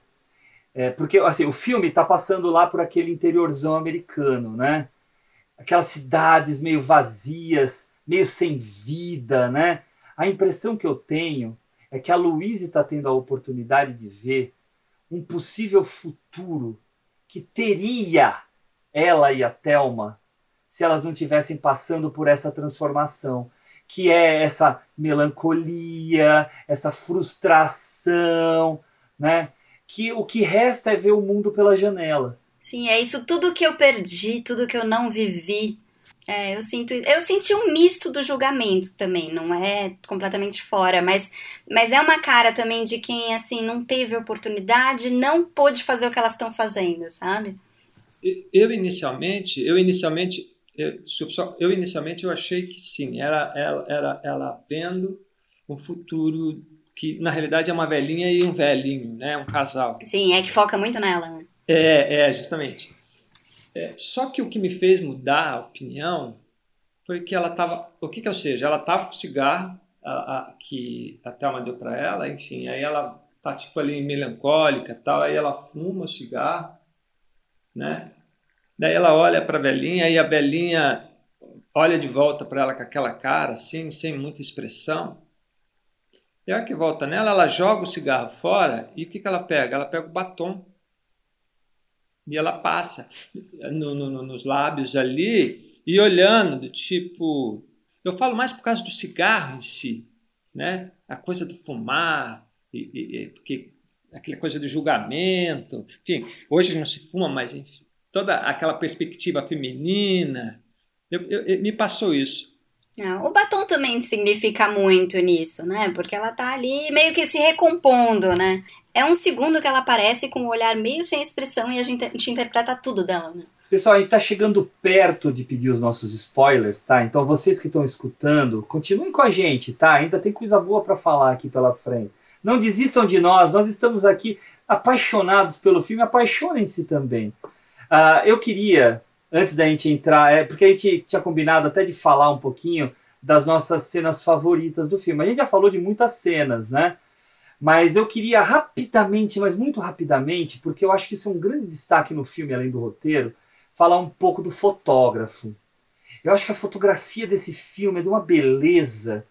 Ele é, ela, é tão, ela é tão precisa que é, é, Deixa eu até ver quem é que eu acabei não olhando. É, é um cara, é um inglês, era, né? Ele faleceu já, faleceu cedo até. É, é um, era um cara chamado Adrian Biddle. E aí eu fui ver o que, que esse cara já tinha feito. Gente, olha, olha, olha a obra desse cara. Aliens, o Resgate, do James Cameron. Uh, a Princesa Prometida, que é clássico da Sessão da Tarde, uhum. né? Mas que é um grande filme. Sim. Uh, Sim, daí veio, veio o Thelma e Louise. Tem outros, tá? Eu só, só selecionei os mais importantes. Thelma e Louise. Daí depois ele fez o 1492 com o próprio Ridley Scott. Nó na Garganta, que é um filme britânico maravilhoso do Neil Jordan. Maravilhoso, né? Que é o The Butcher Boy. que eu adoro esse filme, adoro. Se vocês não viram, fica a dica, mas não é a dica do dia. Uh, fez 007 e o último filme dele, V de Vingança, que tem uma fotografia esplendorosa também. Tá? Aí você pega dentro do Thelma e Louise, você tem vários planos que você fica assim chocado, né? Aí estava falando do caminhoneiro, o que, que é aquele plano dele descendo do caminhão e o reflexo dele na calota rebolando? Vocês repararam nessa? Não, reparei, agora eu quero ver de novo. Cara, é, é genial. Ele, ele pula. É, ele faz a, é, assim, o, o, povo que está escutando a gente não está vendo, mas ele dá uma dancinha assim, tipo Chandler, né, na é, dancinha da vitória e aparece pequenininho na, na no meio da calota dele que é toda brilhante. E aí num outro momento a gente tem a Thelma olhando no espelho e a gente tem o espelho refletindo a paisagem que está lá para trás, ou seja, o que elas deixaram para trás. É, é isso que eu E nas laterais do enquadramento, a gente tem a, a, a, a paisagem que está vindo lá pela frente. Cara, é... que, que é isso? É. que imagem maravilhosa! Que Isso, e não, e não são essas duas, é a, a, o filme inteiro. É, não, é, é, é legal você falar, comentar isso, porque assim, revendo o filme, é, principalmente no, no, nos lugares onde eles estão dentro, né, ou das boates, dos bares, ele, ele usou muito recurso de, de, de, de preenchimento de luz, você percebe, né, que é uma técnica antiga que você é, solta é, é, uma fumaça, né, que não faz mal nada, e você abana para ela fazer uma compensação e ela, e ela dá uma textura maravilhosa no filme, maravilhosa. Em vários momentos você vê dentro dos bar, do bar, enfim, ou dentro, dentro da, da, da, dos lugares onde elas vão comprar as coisas, né? enfim. É, é, é um trabalho tão bacana isso, porque a luz ela, ela, ela aparece, né? Então são pequenos grãos que estão ali e aquilo dá um preenchimento.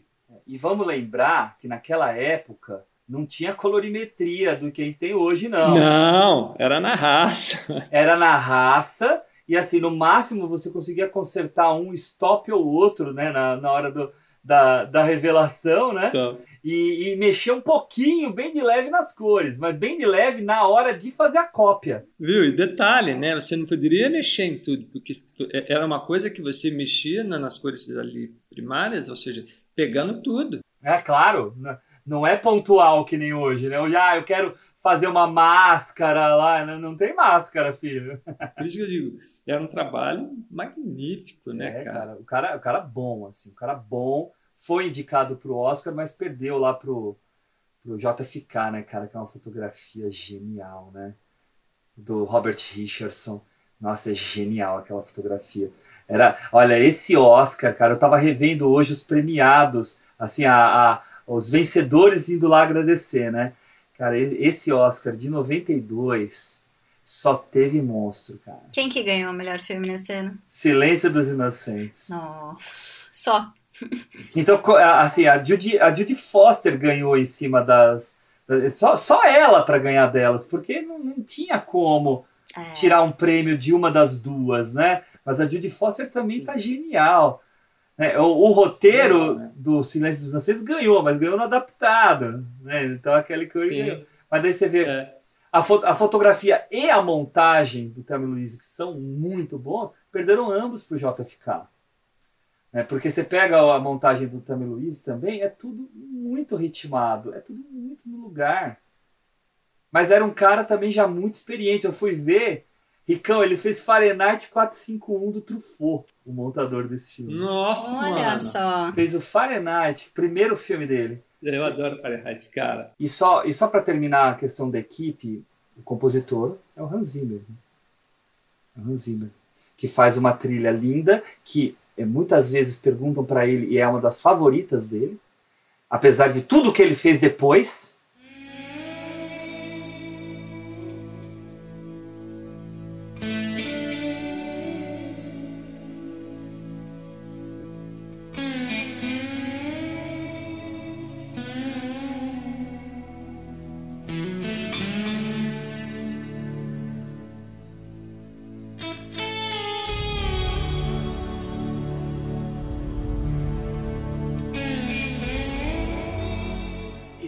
Gente for olhar, ele tem algumas coisas anteriores que também são bem bacanas, e eu só descobri também pesquisando, porque eu não lembrava, eu até tinha falado para a Ju, ah, acho que é ele surgindo, né? Não, ele tinha feito Rayman, fez o Chuva Negra do próprio Ridley Scott, que é um filmaço, Scott. acho um belo filme. Conduzindo Miss Days, Dias de Trovão, Green Card, depois fez Backdraft. né? Então é é um cara assim, e depois Não, Rei ele é- Leão. ele é. Daí do Rei Leão pra frente o cara virou um deus, né? Astro. Enfim. Mas então, tá olha a equipe que os caras formam para fazer um filme desse, né? Não é à toa. Não é à toa. Tudo nasce no alicerce principal, que é a Kelly Curry. Mas aí pegam Ridley Scott, que faz o último bom filme dele. Ah, deixa eu ver se ele, fala, ele não fez mais nada bom depois, não é possível. Na minha, na minha modesta É opinião. porque o Alien, o resgate, ele fez antes, né? Não, ah, então, o Alien, o Alien. Ah, ele fez a lenda, gente. Mas o Alien é Depois. antes também. Não, é 85. Não, ah, é verdade. Antes. É, é antes. Então, va- va- Verdade. vamos falar do Ridley Scott, então, já que a gente tá entrando nele, né? Ridley Scott, pra mim, para mim, é um diretor que tem mais baixos do que altos. Sim. É que ele faz muita coisa, né? Ele vai na quantidade. Ele faz muita coisa. Pra mim, ele só foi bom até 91. É, né? Ele só fez filme. Porque assim, ah, o Gladiador ganhou. O Gladiador pra mim é ruim, Eu tenho até medo de rever Ruim. esse filme. tá? Porque É- eu tenho é a sensação ruim. de que ele era bom na época e só. O único filme dele que pra mim chegou perto de uma qualidade foi o Perdido em Marte. Mas que também não é nada demais, tá? É, é super É valorizado. super valorizado. Agora, Eu assisti e não achei que, tipo... Enfim, você pega é, pra trás, vamos pra trás. Tami Luiz. Chuva Negra, que é um bom policial, tá? É um bom policial com o Michael Douglas. tá? Você volta mais um pouquinho, tem a lenda que a Ju falou. Que é fantasia doidão, mas. É, não, mas é legal. É, é, Falcão Negro é, é ele, né? Fa- Falcão Negro em Perigo é, é legal, é legal, é legal. É depois, bom, é, depois. cara, é É depois. depois. Eu, acho, eu acho que ele é tipo 98, assim, 98. É, Falcão Negro é muito bom, cara. Cenas do helicóptero. É, a é cena, a bom. cena- tecnicamente ele é muito bom. assim. Não, sim. Os filmes deles É. são sempre lindos, né? Só que São. às vezes não tem substância. Tem que ter roteiro, É. tem que ter roteiro. Agora, Blade Runner, né? Ah, Volta um pouquinho mais, tem lá Alien, Alien. o oitavo passageiro, Espetacular. que é, o, que, que é o meu favorito dele, assim. Sim. Não, o meu também. É. Paulo. É, é que eu sou suspeita, né? Os outros Runner. virou um É, thrillerzão. E daí né? você volta pro primeiro filme dele, tem Os Duelistas, que é uma obra-prima também. né? Que é lindíssimo. Lindíssimo. E que é, que, que é com Harvey Keitel. Né? Agora que eu lembrei, é com Harvey Keitel. É o Harvey Keitel e, se eu não me engano, eu não lembro se é o Keith ou o David, eu acho que é o David Carradine, né? duelando por, né, por uma vida toda. Certo? É, e ele ganhou o prêmio de, de diretor estreante em Cannes, né, pelo, pelos duelistas, né? Tô lembrando agora. Então ele tem esse, é, esse run dele, né, de 15 anos, né, até chegar em Thelma e Louise, para mim é um baita. Ele tem algumas porcarias no caminho, Perigo na Noite e tal, mas ele tem grandes filmes. Mas depois, gente, meu Deus, quanta porcaria. Quanta porcaria que esse homem fez. Né? Você pega lá o, o, o Gladiador, é um filme que eu acho fraco. Tá? Não vou dizer que é porcaria, que ele tem as suas qualidades técnicas também. Mas você pega hoje em dia Conselheiros do Crime, Nossa, é horrível esse filme, é horrível. Cruzada, Todo o dinheiro do mundo também é bem ruinzinho. É, todo o dinheiro do mundo é muito ruim. totalmente. É muito ruim E também. fora Prometheus e o, o Covenant e todos os aliens que ele não quer parar de fazer. Não quer parar de fazer. Né? E, e- enfim, então eu acho que ele. Robin Hood. Tem o Robin Hood também. Ele fez uma série agora para HBO Max. Então, essa série, acho que é dirigida pelo filho dele, por ele, é por ele, é, pelo filho dele, por ele e por um diretor brasileiro chamado Alex Gabassi. E, e- e você, Ju, o que, que você curte aí do, do Ridley Scott? Ah, eu tô estudando Blade Runner, né? Então eu sou suspeita, mas assim. Alien é pau a pau, assim. Alien e Blade Runner pra mim são, são imbatíveis dele. Assim, eu não tenho. Ah, eu acho, eu acho Alien uma coisa assim fenomenal. Alien é, é fantástico, né? É terror, tem um que até meio gótico ali, é fenomenal. E o Blade Runner é, é, assim. O livro eu adoro, apesar de que tem entrevista do Ridley Scott falando que ele não gosta do livro, nem terminou de ler, o que eu acho um desrespeito sem tamanho. Mas enfim. é, mas é lindíssimo, né? Assim, o visual é, é uma coisa absurda e cada cena é. É, no Blade Runner. Enfim. Mas são, são meus favoritos dele, sem dúvida. Eu assisti o Prometheus, o Alien Covenant, porque eu gosto do Alien. Eu fiz uma maratona esses dias com todos os aliens e tal, mas não dá pra comparar, né? Não dá. Ah, não, eu acho que pede, né? Quando ele começa. Pede. Ele tem, assim, eu acho que ele tem ideias fixas de coisas que ele quer colocar nos filmes, assim, nesses filmes mais recentes, especialmente, né? Coisas sobre religião, sobre criação, sobre buscar o seu criador, né? Que Prometheus tem muito disso. Uhum. Até o nome, né? Prometeus, né? É, sim, é muito essa coisa de uma espécie buscando o seu superior, criador, enfim.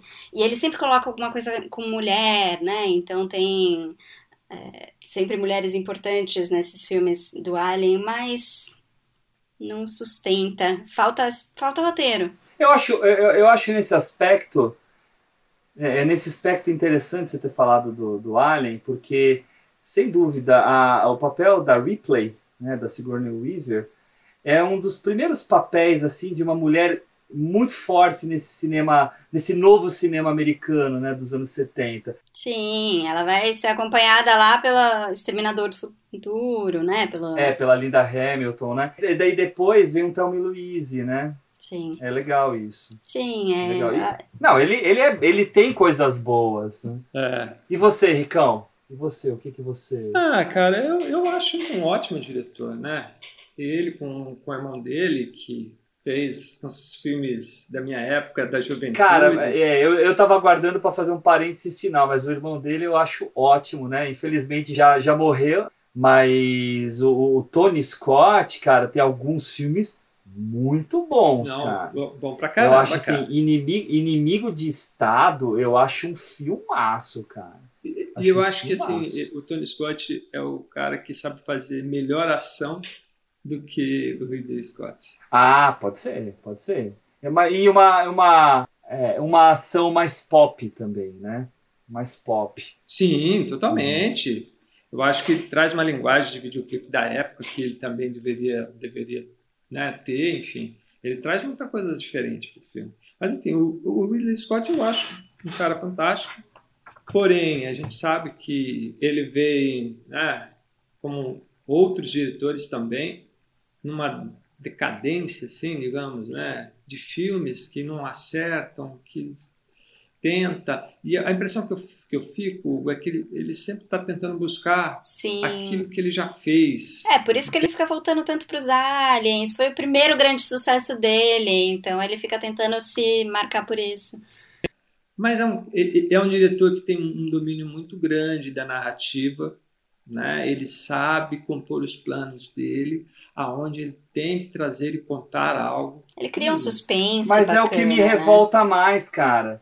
É o que me revolta mais, porque você fica vendo o Scorsese melhorando à medida que fica velho, né?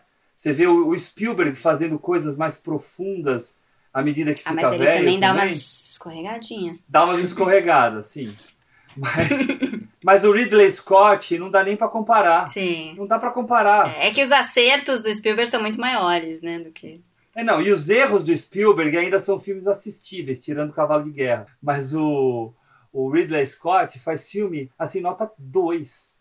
É, É, o Cruzada, o Êxodos e tal. Não dá pra assistir, cara. é, de novo, ele voltando dá. pros temas que ele gosta demais, e aí ele tenta te convencer a gostar daquele tema, mas É, e não vai. não conta. Justamente. E aqui, só dando uma voltada bem rapidinho, vocês me perdoem ao Tony Scott. Eu tava aqui, você deve ter visto que eu tava olhando aqui pra trás pros meus filmes, pra lembrar os filmes dele.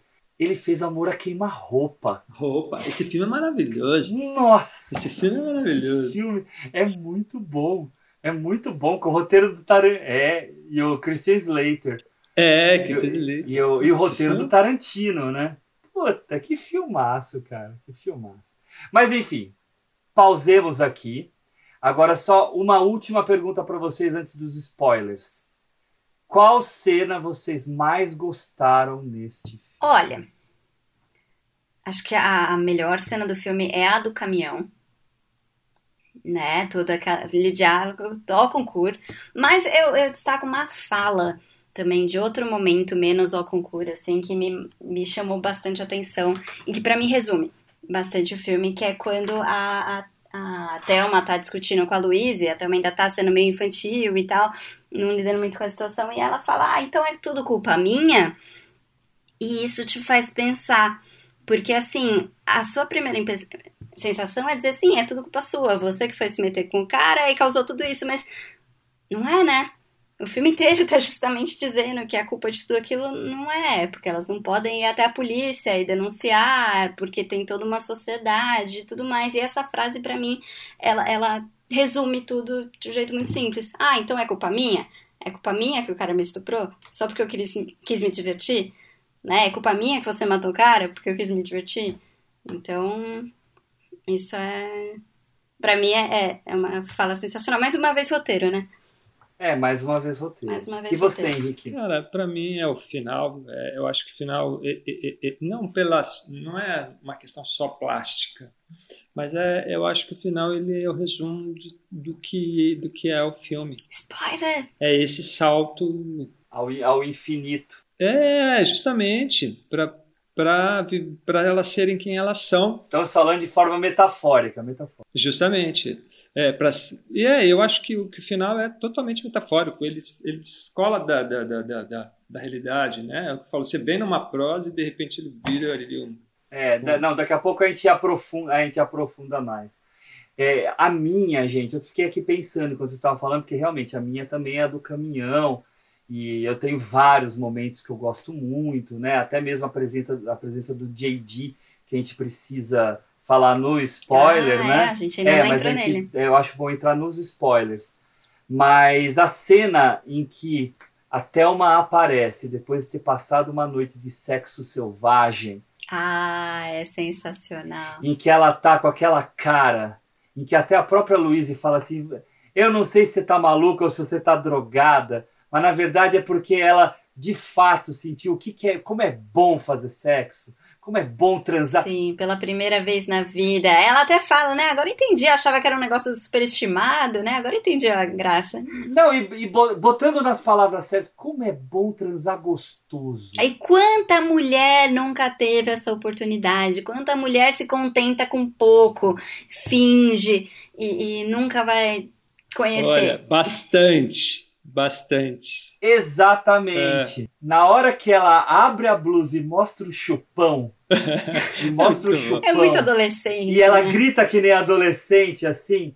É o que eu falo de um filme com um tema super pesado e que tem vários momentos divertidíssimos. Agora, é polêmico isso. É polêmico isso. Nessa, nessa entrevista da Kelly Curry, que eu li e tem várias, vários depoimentos, ela fala que muita gente criticou ela por colocar essa, essa coisa, esse sexo, porque é logo depois do, do estupro. E aí as pessoas falaram, ah, não, mas não pode, não é verossímil, ela acabou de ser atacada, ela não pode mais gostar de sexo, ela não pode ter uma noite boa. Mas é necessário. E faz parte da transformação dela. Exatamente, faz todo sentido. E é bom porque ela vira aquela experiência que poderia ser traumática né? E tem o, o, o extremo oposto disso, logo em seguida. Ela não está dizendo que, a, que, que, que mulher não pode fazer sexo, não deve fazer sexo. Não é. E é justamente o contrário. Sim. A diferença, né? As intenções podem ser ruins nas duas situações. Não é verdade? Porque isso também tem essa, essa dualidade ali. Não, e e, e para quem está escutando a gente, a gente escolheu aqui cada um um momento, mas assim, Sinceramente, o filme todo é feito de cenas incríveis. O filme todo, o filme todo. Tá? Então, não, não tem. É. Cara, você quer aquelas pessoas. Você quer elas perto de você. É. Você quer Sim, elas você perto quer ser de amiga você. da Dina Davis, da Susan Sarandon. Não, cê, eu, eu, a gente falou no episódio anterior que eu tô, tava vendo Grey's Anatomy, né? Que eu consegui terminar. É, e a, a, minha alegria ao ver a Dina Davis no Grey's Anatomy, cara, foi demais. É claro que assim, são 20 anos, 20 e poucos anos depois do, do, do e Louise, mas para mim foi uma felicidade, porque fazia muito tempo que eu não a via até na tela, né? É, é, ela deu uma boa ela deu uma boa sumida porque a Susan Sarandon continuou fazendo coisas muito boas né muita coisa boa ganhou Oscar lá na frente né? Uma, e ela é uma mulher ativista né? Por direitos humanos né? eu, eu acho que ela não é mais casada com Tim Robbins né? Mas quando eles estavam juntos eles eram o casal né? Eles eram o casal militante né? É. mas gente vamos pro spoiler? Vamos lá? Bora. Podemos? Valendo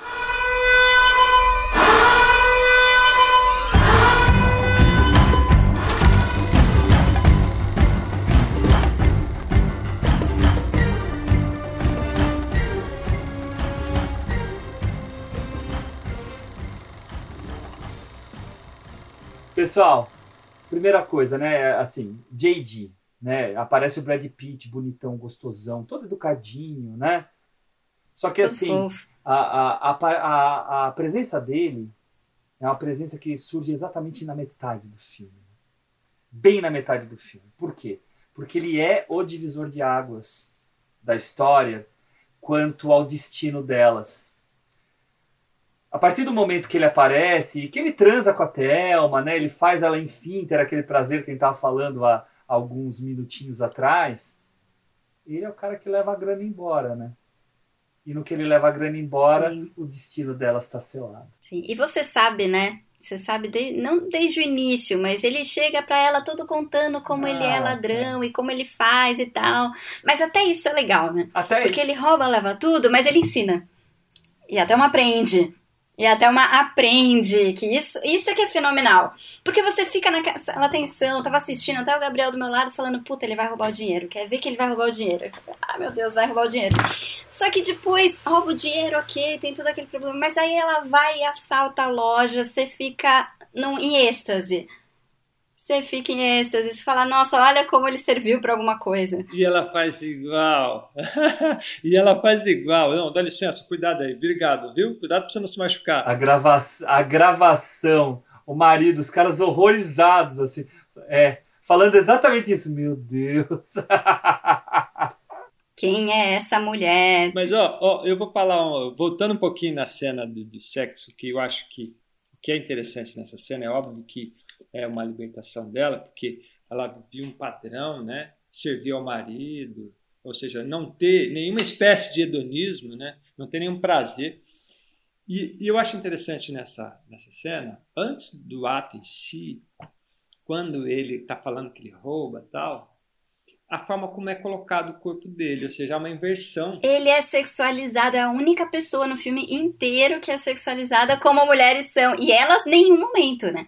Eu, é isso que eu, eu achei interessante, porque como que a mulher vem sempre, né, como mulher objeto, sempre é ela mostrar o corpo, sempre é ela a câmera passeando pelo corpo, mostrando silhueta e tal.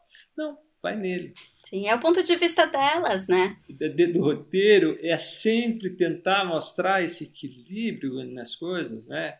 Que, ou seja, qual é a diferença? Não, nenhuma. São, somos iguais né, no gênero. E aí, essa questão que ela mostra ali, para mim, passa isso. E eu achei muito legal. É muito bacana isso, né? É, você se desloca. O que eu acho legal também é que, assim, ela pega e desloca, né, esse, esse clichê né? De ah, normalmente vai aparecer a mulher, que é uma é. prostituta ou alguma coisa assim, que é toda sexualizada, toda sensual, só que não tem cérebro, não tem nada, e é uma é, planta, não fala, não, não é um papel importante, normalmente é só pra ver. E aí e coloca nele a parte de ok, vamos é, olhar, né? Vamos focar a câmera em certos lugares, deixar sem camisa e tudo mais, só que ele é um personagem complexo. Totalmente. Ele não é o equivalente à, personagem feminina nos outros filmes que sexualiza. Ele é, olha, se você quer sexualizar, faz direito né, faz esse personagem também pode ter, né, pensar e ter ideias e, e, ter opiniões e ser um personagem interessante e tudo mais. Isso eu acho brilhante, porque ela inverte, mas não fica igualmente sem valor. Não. Né? Não, não. é um filme pobre porque ele tá repetindo esse, esse padrão. Não, não é porque ela, ela quer rivalizar. Eu não acho que seja rivalizar. Eu acho que ela traz o equilíbrio. Sim. Muito filme tenta fazer isso, né? Falar, ah, vou fazer um filme feminista, então eu vou só inverter os papéis e fazer exatamente a mesma coisa que o que eu tô criticando. Só que ela não faz a mesma coisa. Por isso que eu digo que quando ela faz isso é muito interessante. Quando o diretor também, porque eu acho que aí também foi um pouquinho da função do diretor. E melhor ainda quando ele tripudia do Daryl na delegacia. Nossa, aquilo vai Que ele fala assim: gostei da sua mulher. Exato, ele ainda aproveita, né?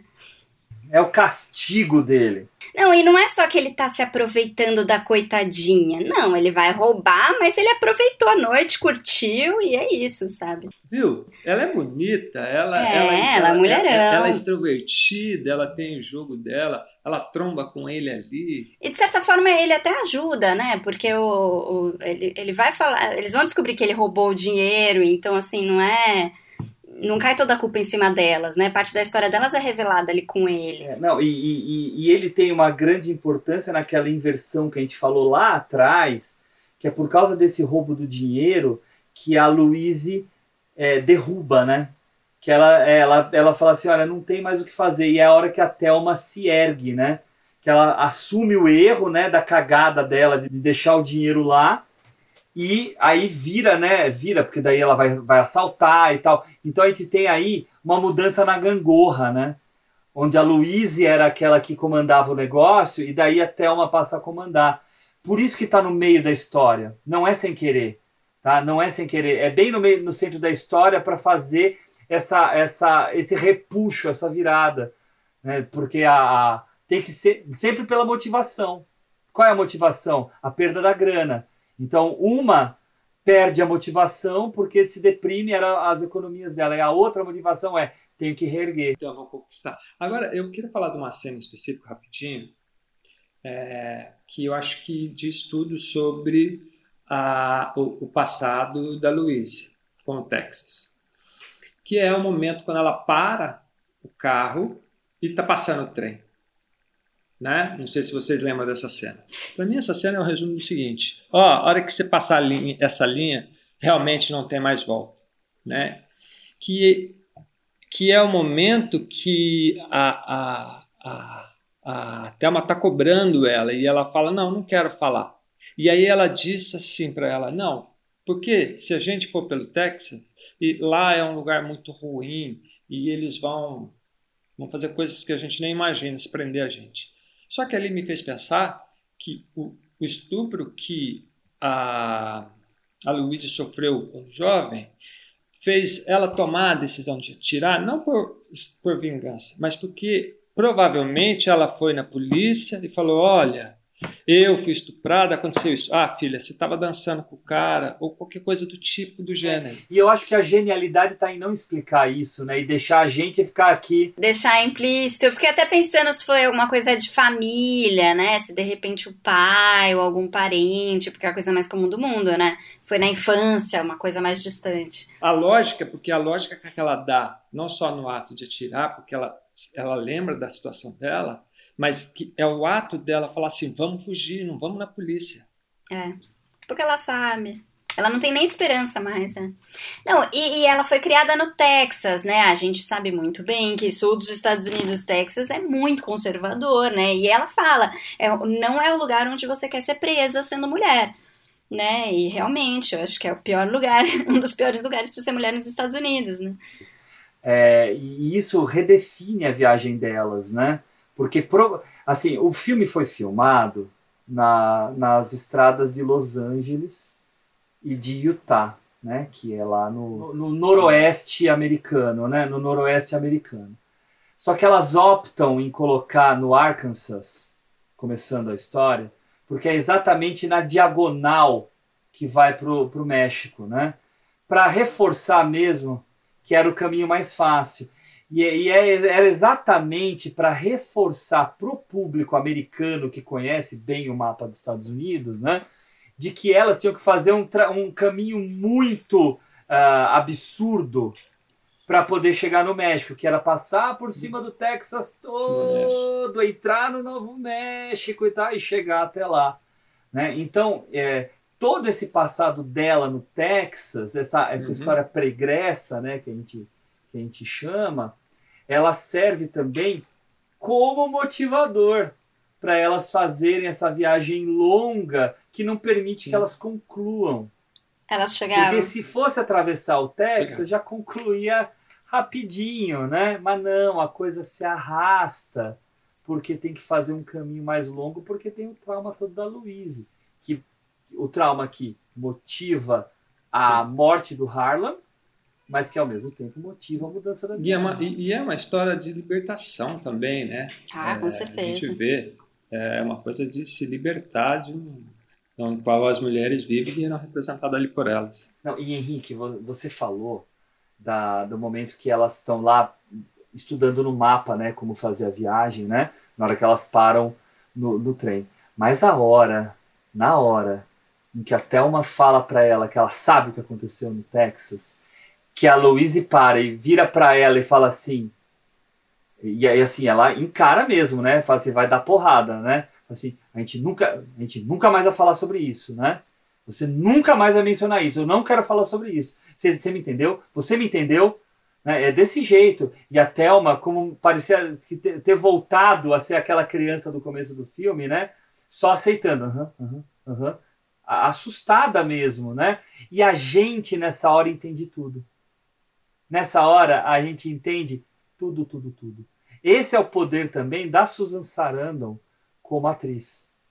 Que, ne- que nessa fala ela é precisa. Sim, ela conta tudo sem Ela dizer precisa. nada. Você fala, ah tá, Justamente. entendi. V- vamos terminar falando do final?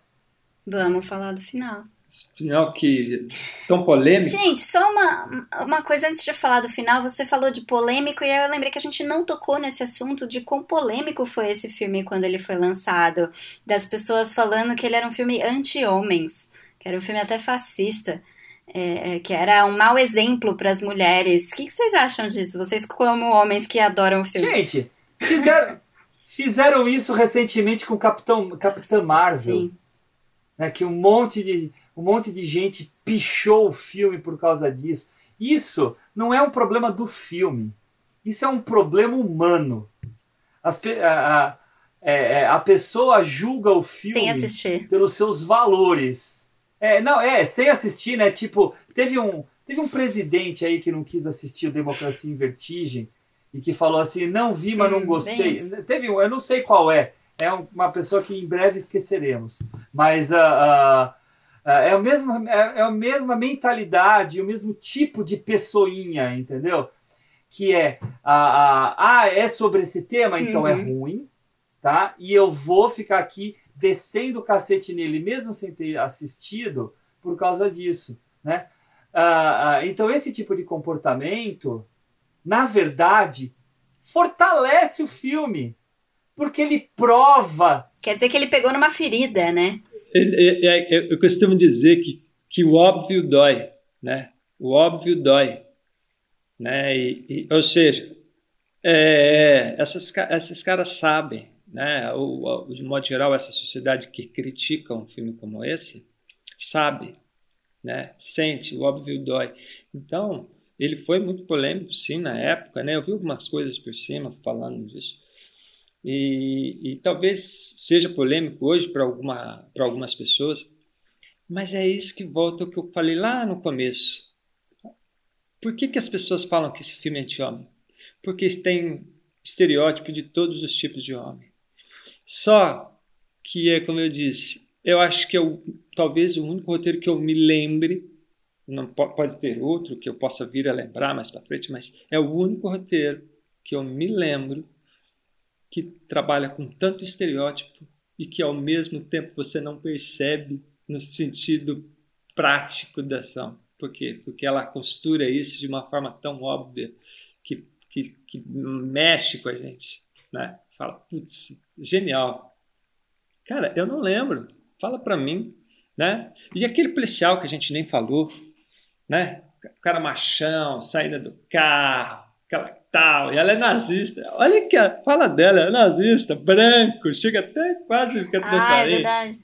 Que até o cara vai tirar ele do carro depois, né? Tá fumando uma.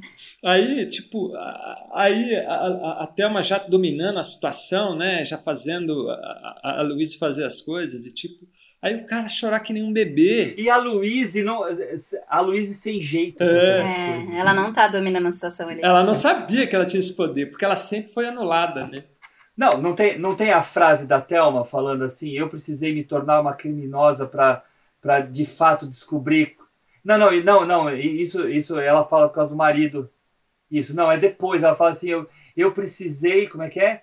Eu precisei passar por, por tudo isso, eu precisei me tornar uma criminosa para descobrir o meu verdadeiro talento. Lento. É, que é, que é, que é logo o assalto do, que ela faz ali no supermercado. Isso, por causa do assalto, não, por causa do assalto e também da forma que ela, como ela age com o policial. E assim, eu não sei se vocês tiveram a mesma sensação, mas parecia que o policial ia fazer coisa bem errada ali no carro, né? Ele não tava só fazendo o trabalho dele. Ah, essa coisa de ah, sai do seu carro, entra no meu, só você. Eu estranhei. É, Eu- é eu que- é senti que ali acontece? podia Como rolar busca, coisa. ela não fugir. Se- Seria talvez a ideia dela, da não fugirem com o É, carro. não, mas pelo que eu entendi, ele foi com ela lá dentro e ela fala assim: algum problema, senhor guarda? Ele fala assim: pelo que eu sei, sim, muito problema. E aí ele ia começar a entrar em contato com a central. É. Ele já sabia. Porque eu acho que ele, ele reconheceu Entendi. o carro que estava sendo procurado, entendeu? E aí é a hora que aparece a Thelma e aborta tudo. Pode ser, pode ser. né? Eu acho que era isso que ia acontecer. É, é legal, é interessante você falar isso porque a, a, a, a forma como ele trata ela e a, forma, e a postura dele mostra uma questão de tipo, eu sou homem, você cala a boca e faz o que eu tô mandando. Sim, sim. Ah, mas com certeza, né? Não, não, mas qualquer coisinha, assim, ele tava, É, né, querendo tirar melhor da situação ali, sair. É, Não. Você vai fazer o que eu tô mandando. Nem que fosse extorquir de dinheiro, É. qualquer coisa assim, mas parecia que ele não era lá muito correto como policial. Tanto que daí entra a frase que a Ju, que a Ju tinha comentado, né? Na hora que ele fala, ah, eu tenho mulher e filhos, né? Ele, ela fala assim, então trate muito bem a sua mulher, porque ó, porque meu, meu marido me tratou mal e olha como é que eu tô. Não, é brilhante. É, é assim, é falar o óbvio, mas de um jeito natural. É. Não, é, a gente sabe que ela tá falando de uma forma irônica, mas é uma ironia com fundão de verdade, né? É aquela coisa de eu sei o monstro que eu me tornei, eu não me arrependo. Mas ó, agora, agora para a cena final. A cena final é assim bem marcante para os anos 90, né? Aquele salto que o, que o Thunderbird dá né, no, no Grand Canyon. E, e o fato de não mostrar ela se esborrachando, né? O filme, mesmo, mesmo com a morte delas, termina de forma positiva. Sim, a, a Kelly Curry fala disso, que é totalmente proposital não mostrar o carro caindo, porque é pra deixar isso como uma opção, né? Pra ela era como se elas estivessem voando para o, ela falou inconsciente coletivo, alguma coisa assim. Mas ela falou que as recepções foram mistas. Teve gente que foi pessimista, falou não, mas elas morreram, que absurdo. E gente que foi otimista, falou ah, que bom, elas fugiram, elas conseguiram se livrar de tudo aquilo. Não, de um, não, de um jeito simbólico, vai, de um jeito metafórico. Não, e, e elas de mão dadas, né? Sim, é muito bonito. É a co- coisa da so- sororidade que a gente tava falando, né? De. Tamo junto E aí nessa. tem aquele diálogo final delas, né? Okay, then listen. Let's not get caught. What are you talking about? Let's keep going. What do you mean? Go.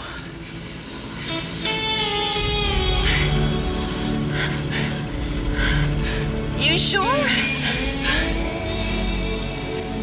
Yeah.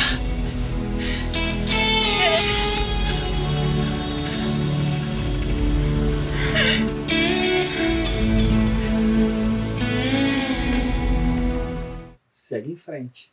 Segue em O frente. filme inteiro elas seguiram em frente. Seguiram o em frente. inteiro. Não, elas chegam a falar também, ah, eu não posso voltar agora. Você tá comigo ou não tá? Porque eu não vou pra, não vou pra trás. Né? Essa Aham. ideia Não, toda eu tô de. com você. Sim, né? E a, não, e a Thelma fala, tô com você. sim. E até uma fala, não me arrependo de ter vindo nessa viagem com você, mesmo com tudo que deu errado. Não, porque ela também teve experiências maravilhosas. Sim, as melhores né? da vida de, dela, de, liber- provavelmente. de libertação, né? De Eu libertação. acho, eu acho esse final magnífico, assim, um dos, dos finais mais bem elaborados de filmes que eu já vi. É, e e- e a- é- ele, por que, que ele é tão emblemático para mim, né? E, e, ao mesmo tempo, toda vez que eu vejo ele, eu sempre me arrepio mesmo sabendo que eu já vi várias vezes, e agora depois de tanto tempo também, uh, não só pela, por, pelo tudo que elas passam, mas a simbologia que ele traz, né, dessa questão de, estamos unidos, né, e não importa o que, o que, o que, o que se tem, a dificuldade, né, ou o que possa acontecer, a gente continua junto. E isso se dá muito mais pela Telma, porque, é como eu disse, a Telma é a que realmente se transforma nesse processo todo de libertação. Então tem que ser por ela, né, no momento em que a, a Luísa está ali, tipo, e agora? E ela fala: não, a gente tem saída, vamos seguir em frente. E ela olha para frente. Então, quer dizer, o, o que passa para mim é o seguinte: não vale a pena se entregar agora. Por tudo que a gente viveu, a gente já alcançou o ápice. A gente já viveu da melhor forma que a gente pôde viver. Voltar para trás? Não. Vamos seguir em frente. Mano, olha só de falar já tô arrepiado de novo, né? E aí, cara, dessa hora que elas aceleram aí, você vê o policial correndo atrás delas, tipo, nós espectadores correndo atrás dela. Tipo, não faz isso. E é muito curto, né? O, o, o carro sobe e você acha que vai ficar uma câmera lenta. Não, o negócio é rapidinho. Sobe, parou, acabou. Se você fica, não tem nem tempo de, de processar aquilo ainda na cabeça. E tem uma questão que eu acho muito legal, que assim, antes delas saírem para viajar, que elas estão arrumando o carro, elas pegam, aquela, elas pegam uma Polaroid e fazem o primeiro selfie, né? E eu li isso, eu falei, puta, é verdade, né? Essa história do primeiro selfie. Elas se olham ali, se fotografam, né? É, hum, você não vê a foto, você não vê nada.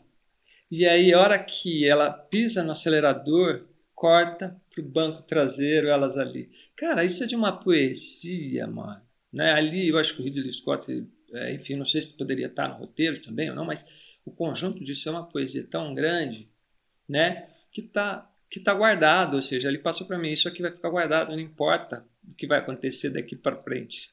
O que a gente pode é voltar para trás. Então, é, eu acho que é muito, muito, muito maravilhoso esse final, né? Enfim. É o que eu falei. Quando a Alice estiver mais velha, vai sentar comigo e falar: Ó, vem aqui, papai vai mostrar um filme para você, ó. Pessoal, vamos partir para as nossas dicas? Sim, porque o episódio de hoje está especialmente longo. já, já atingimos duas horas aqui de episódio.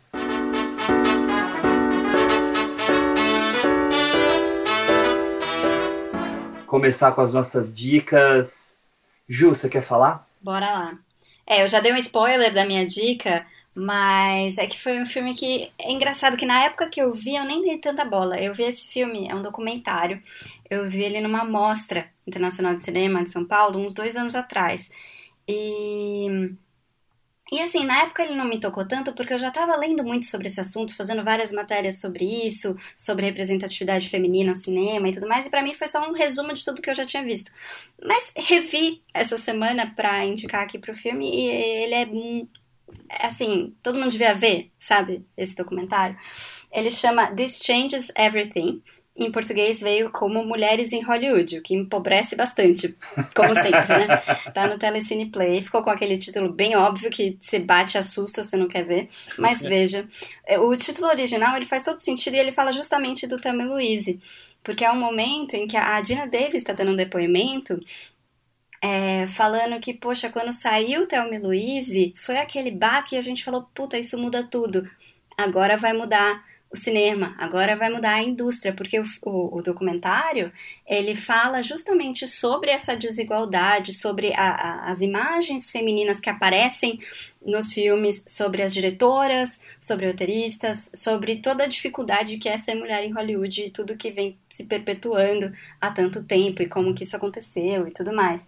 E, e aí vem o Thelma Louise como esse marco, e aí a Dina Davis ela até fala e dá uma risadinha, fala, ah, a gente achou que ia mudar tudo, mas olha como tá hoje.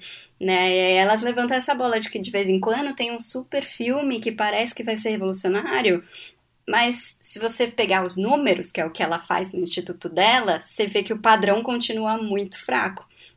Né, que são alguns filmes que chamam muita atenção, mas se você vê no geral ainda a gente está devagar. Né? Então, eu recomendo muito esse filme para quem quer começar a entender quais são os problemas de representatividade feminina, especificamente em Hollywood, mas tem uma influência no mundo inteiro, né? Mesmo que o cinema de cada país seja um pouco diferente, a gente consome essas imagens, né? E a gente tem esse tipo de, de referência do que é uma mulher a partir dos filmes que a gente vê em Hollywood. Então, esse filme é um bom começo para entender todas as questões ali, até históricas, né? Ele fala que no cinema mudo tinha um monte de diretora, um monte de produtora, um monte de mulher em cargos importantes, e quando entraram os bancos com dinheiro, porque entrou o cinema falado, precisava de estúdio e tudo mais, elas começaram a assumir. Então, assim, tem várias questõezinhas que a gente vai descobrindo ali que são muito interessantes. Enfim, recomendo, está no Telecine, assistam, com esse nome horroroso em português, Mulheres em Hollywood. Obrigado, Ju. Uh, Henrique, você tem alguma coisa? Olha, pensando aqui no nosso bate-papo, enfim, eu, eu indicaria o Alien Oitavo Passageiro. Uh, por quê? Porque a gente está falando de um universo feminino e eu acho que ali, uh, além de ser um excelente filme, um suspense terror, a gente tem uma personagem principal, feminina, enfim, mostrando né, como ela lida com aquela situação na qual ela está presa, enfim, dentro da nave, com os parceiros que ali estão, e depois com, com e depois com o Alien, né? enfim. Então eu acho que é um filme que vale a pena para a gente também entender essas questão, essa questão né, da representatividade né, e ter também protagonistas mulheres, não também somente na parte técnica, enfim. Fica a dica aí. Beleza, filmaço. Uh, a minha dica vai para um outro caminho aí, porque ela não tem relação nenhuma com o nosso episódio. Mas é um filme que eu acabei de assistir, estava acabando de ver no momento que eu estava aqui pré-gravação desse episódio. Uh, o filme se chama Professor Polvo, que está na Netflix. É um filme que está até no shortlist do, do Oscar desse ano para melhor documentário. E assim, é, por que, que eu quis falar dele, né? Porque é um documentário que você vê lá, Professor Polvo, tem um monte de gente que vai achar que é um filme bobinho sobre polvo. E na verdade, cara, você começa a assistir esse filme, é a história de um cara que está estressado e tal. Ele é um documentarista estressado aí com o trabalho, tinha acabado de passar por um processo muito grande de, de, de finalização de um filme que ele estava fazendo. E aí ele foi relaxar num lugar da infância dele, onde tinha lá um lugar onde ele mergulhava. E aí lá é uma fauna aquática muito específica e ele descobre uma polva, vamos colocar assim, né? Um, não sei como é chama polvo fêmea, mas um, um, uma polva que acaba ficando amiga dele. E assim, é um polvo, né, gente? Então. Dizem que são inteligentes. Adivinham o resultado da Copa? Aí que está. Aí que está. O que o filme mostra, o que esse povo faz, e que o cara consegue registrar com a câmera o povo fazendo, é um negócio impressionante. Como é que ele filmou isso? Todo esse modus vivente assim do, do, do povo. Cara, é uma loucura. E assim você fica apaixonado pelo bicho. O bicho que tá lá para se defender, tá lá para se alimentar, tá lá para procriar, tá para várias coisas, né? Mas ao mesmo tempo, ele é como se fosse uma gelatina viva, né? Ele até brinca disso lá dentro, né? Que é como se uhum. fosse um, um caramujo que perdeu a, a, a, a concha, né? A carapaça, exatamente. Né? Então, o, o, o filme traz uma beleza que é sobre a beleza da natureza, a beleza do ciclo de vida, a beleza da, da biodiversidade, a, o quanto a gente precisa ficar atentos, aquela, aquela, aquela coisa que a gente tem visto em muitos filmes, né? Como a gente tem que ficar atentos para o meio ambiente, blá blá blá, mas de uma beleza estética e narrativa que, cresce nossos olhos, tá? Então tá lá na Netflix, uma hora e vinte de filme. Assistam aí, é o tempo de um episódio de uma série um pouco mais é, apimentada, né? E, e você se diverte, tá bom? É essa a minha dica, gente. Bom, então vamos terminar o nosso episódio. Esse episódio bateu o recorde. Especial. Ficou longuíssimo. Mas mereceu. Mereceu, mereceu. Eu espero que o pessoal tenha se divertido, tenha aguentado até o fim. Os outros, nossos outros episódios procuraremos que não sejam tão longos, né? Mas uh, o filme Tammy Louise teria até mais coisas para falar. Eu acho que a gente não se repetiu, a gente falou de muitos aspectos, tá? E é um orgulho falar dele exatamente aqui, lançando no Dia Internacional da Mulher. Então eu queria agradecer aqui os meus parceiros aqui do Cinefilia e Companhia. Primeiro, Henrique Pires, muito obrigado. Foi demais falar desse filme, Gão, é, principalmente no dia de hoje. Então, um beijo no coração de vocês todos. Valeu! Valeu, Henrique. E ó, obrigado também, Juliana Varela. E eu que agradeço, sempre um prazer. Ainda mais falar de filme bom, né? É bom demais. É. Depois do trauma anterior, esse aqui recuperou tudo.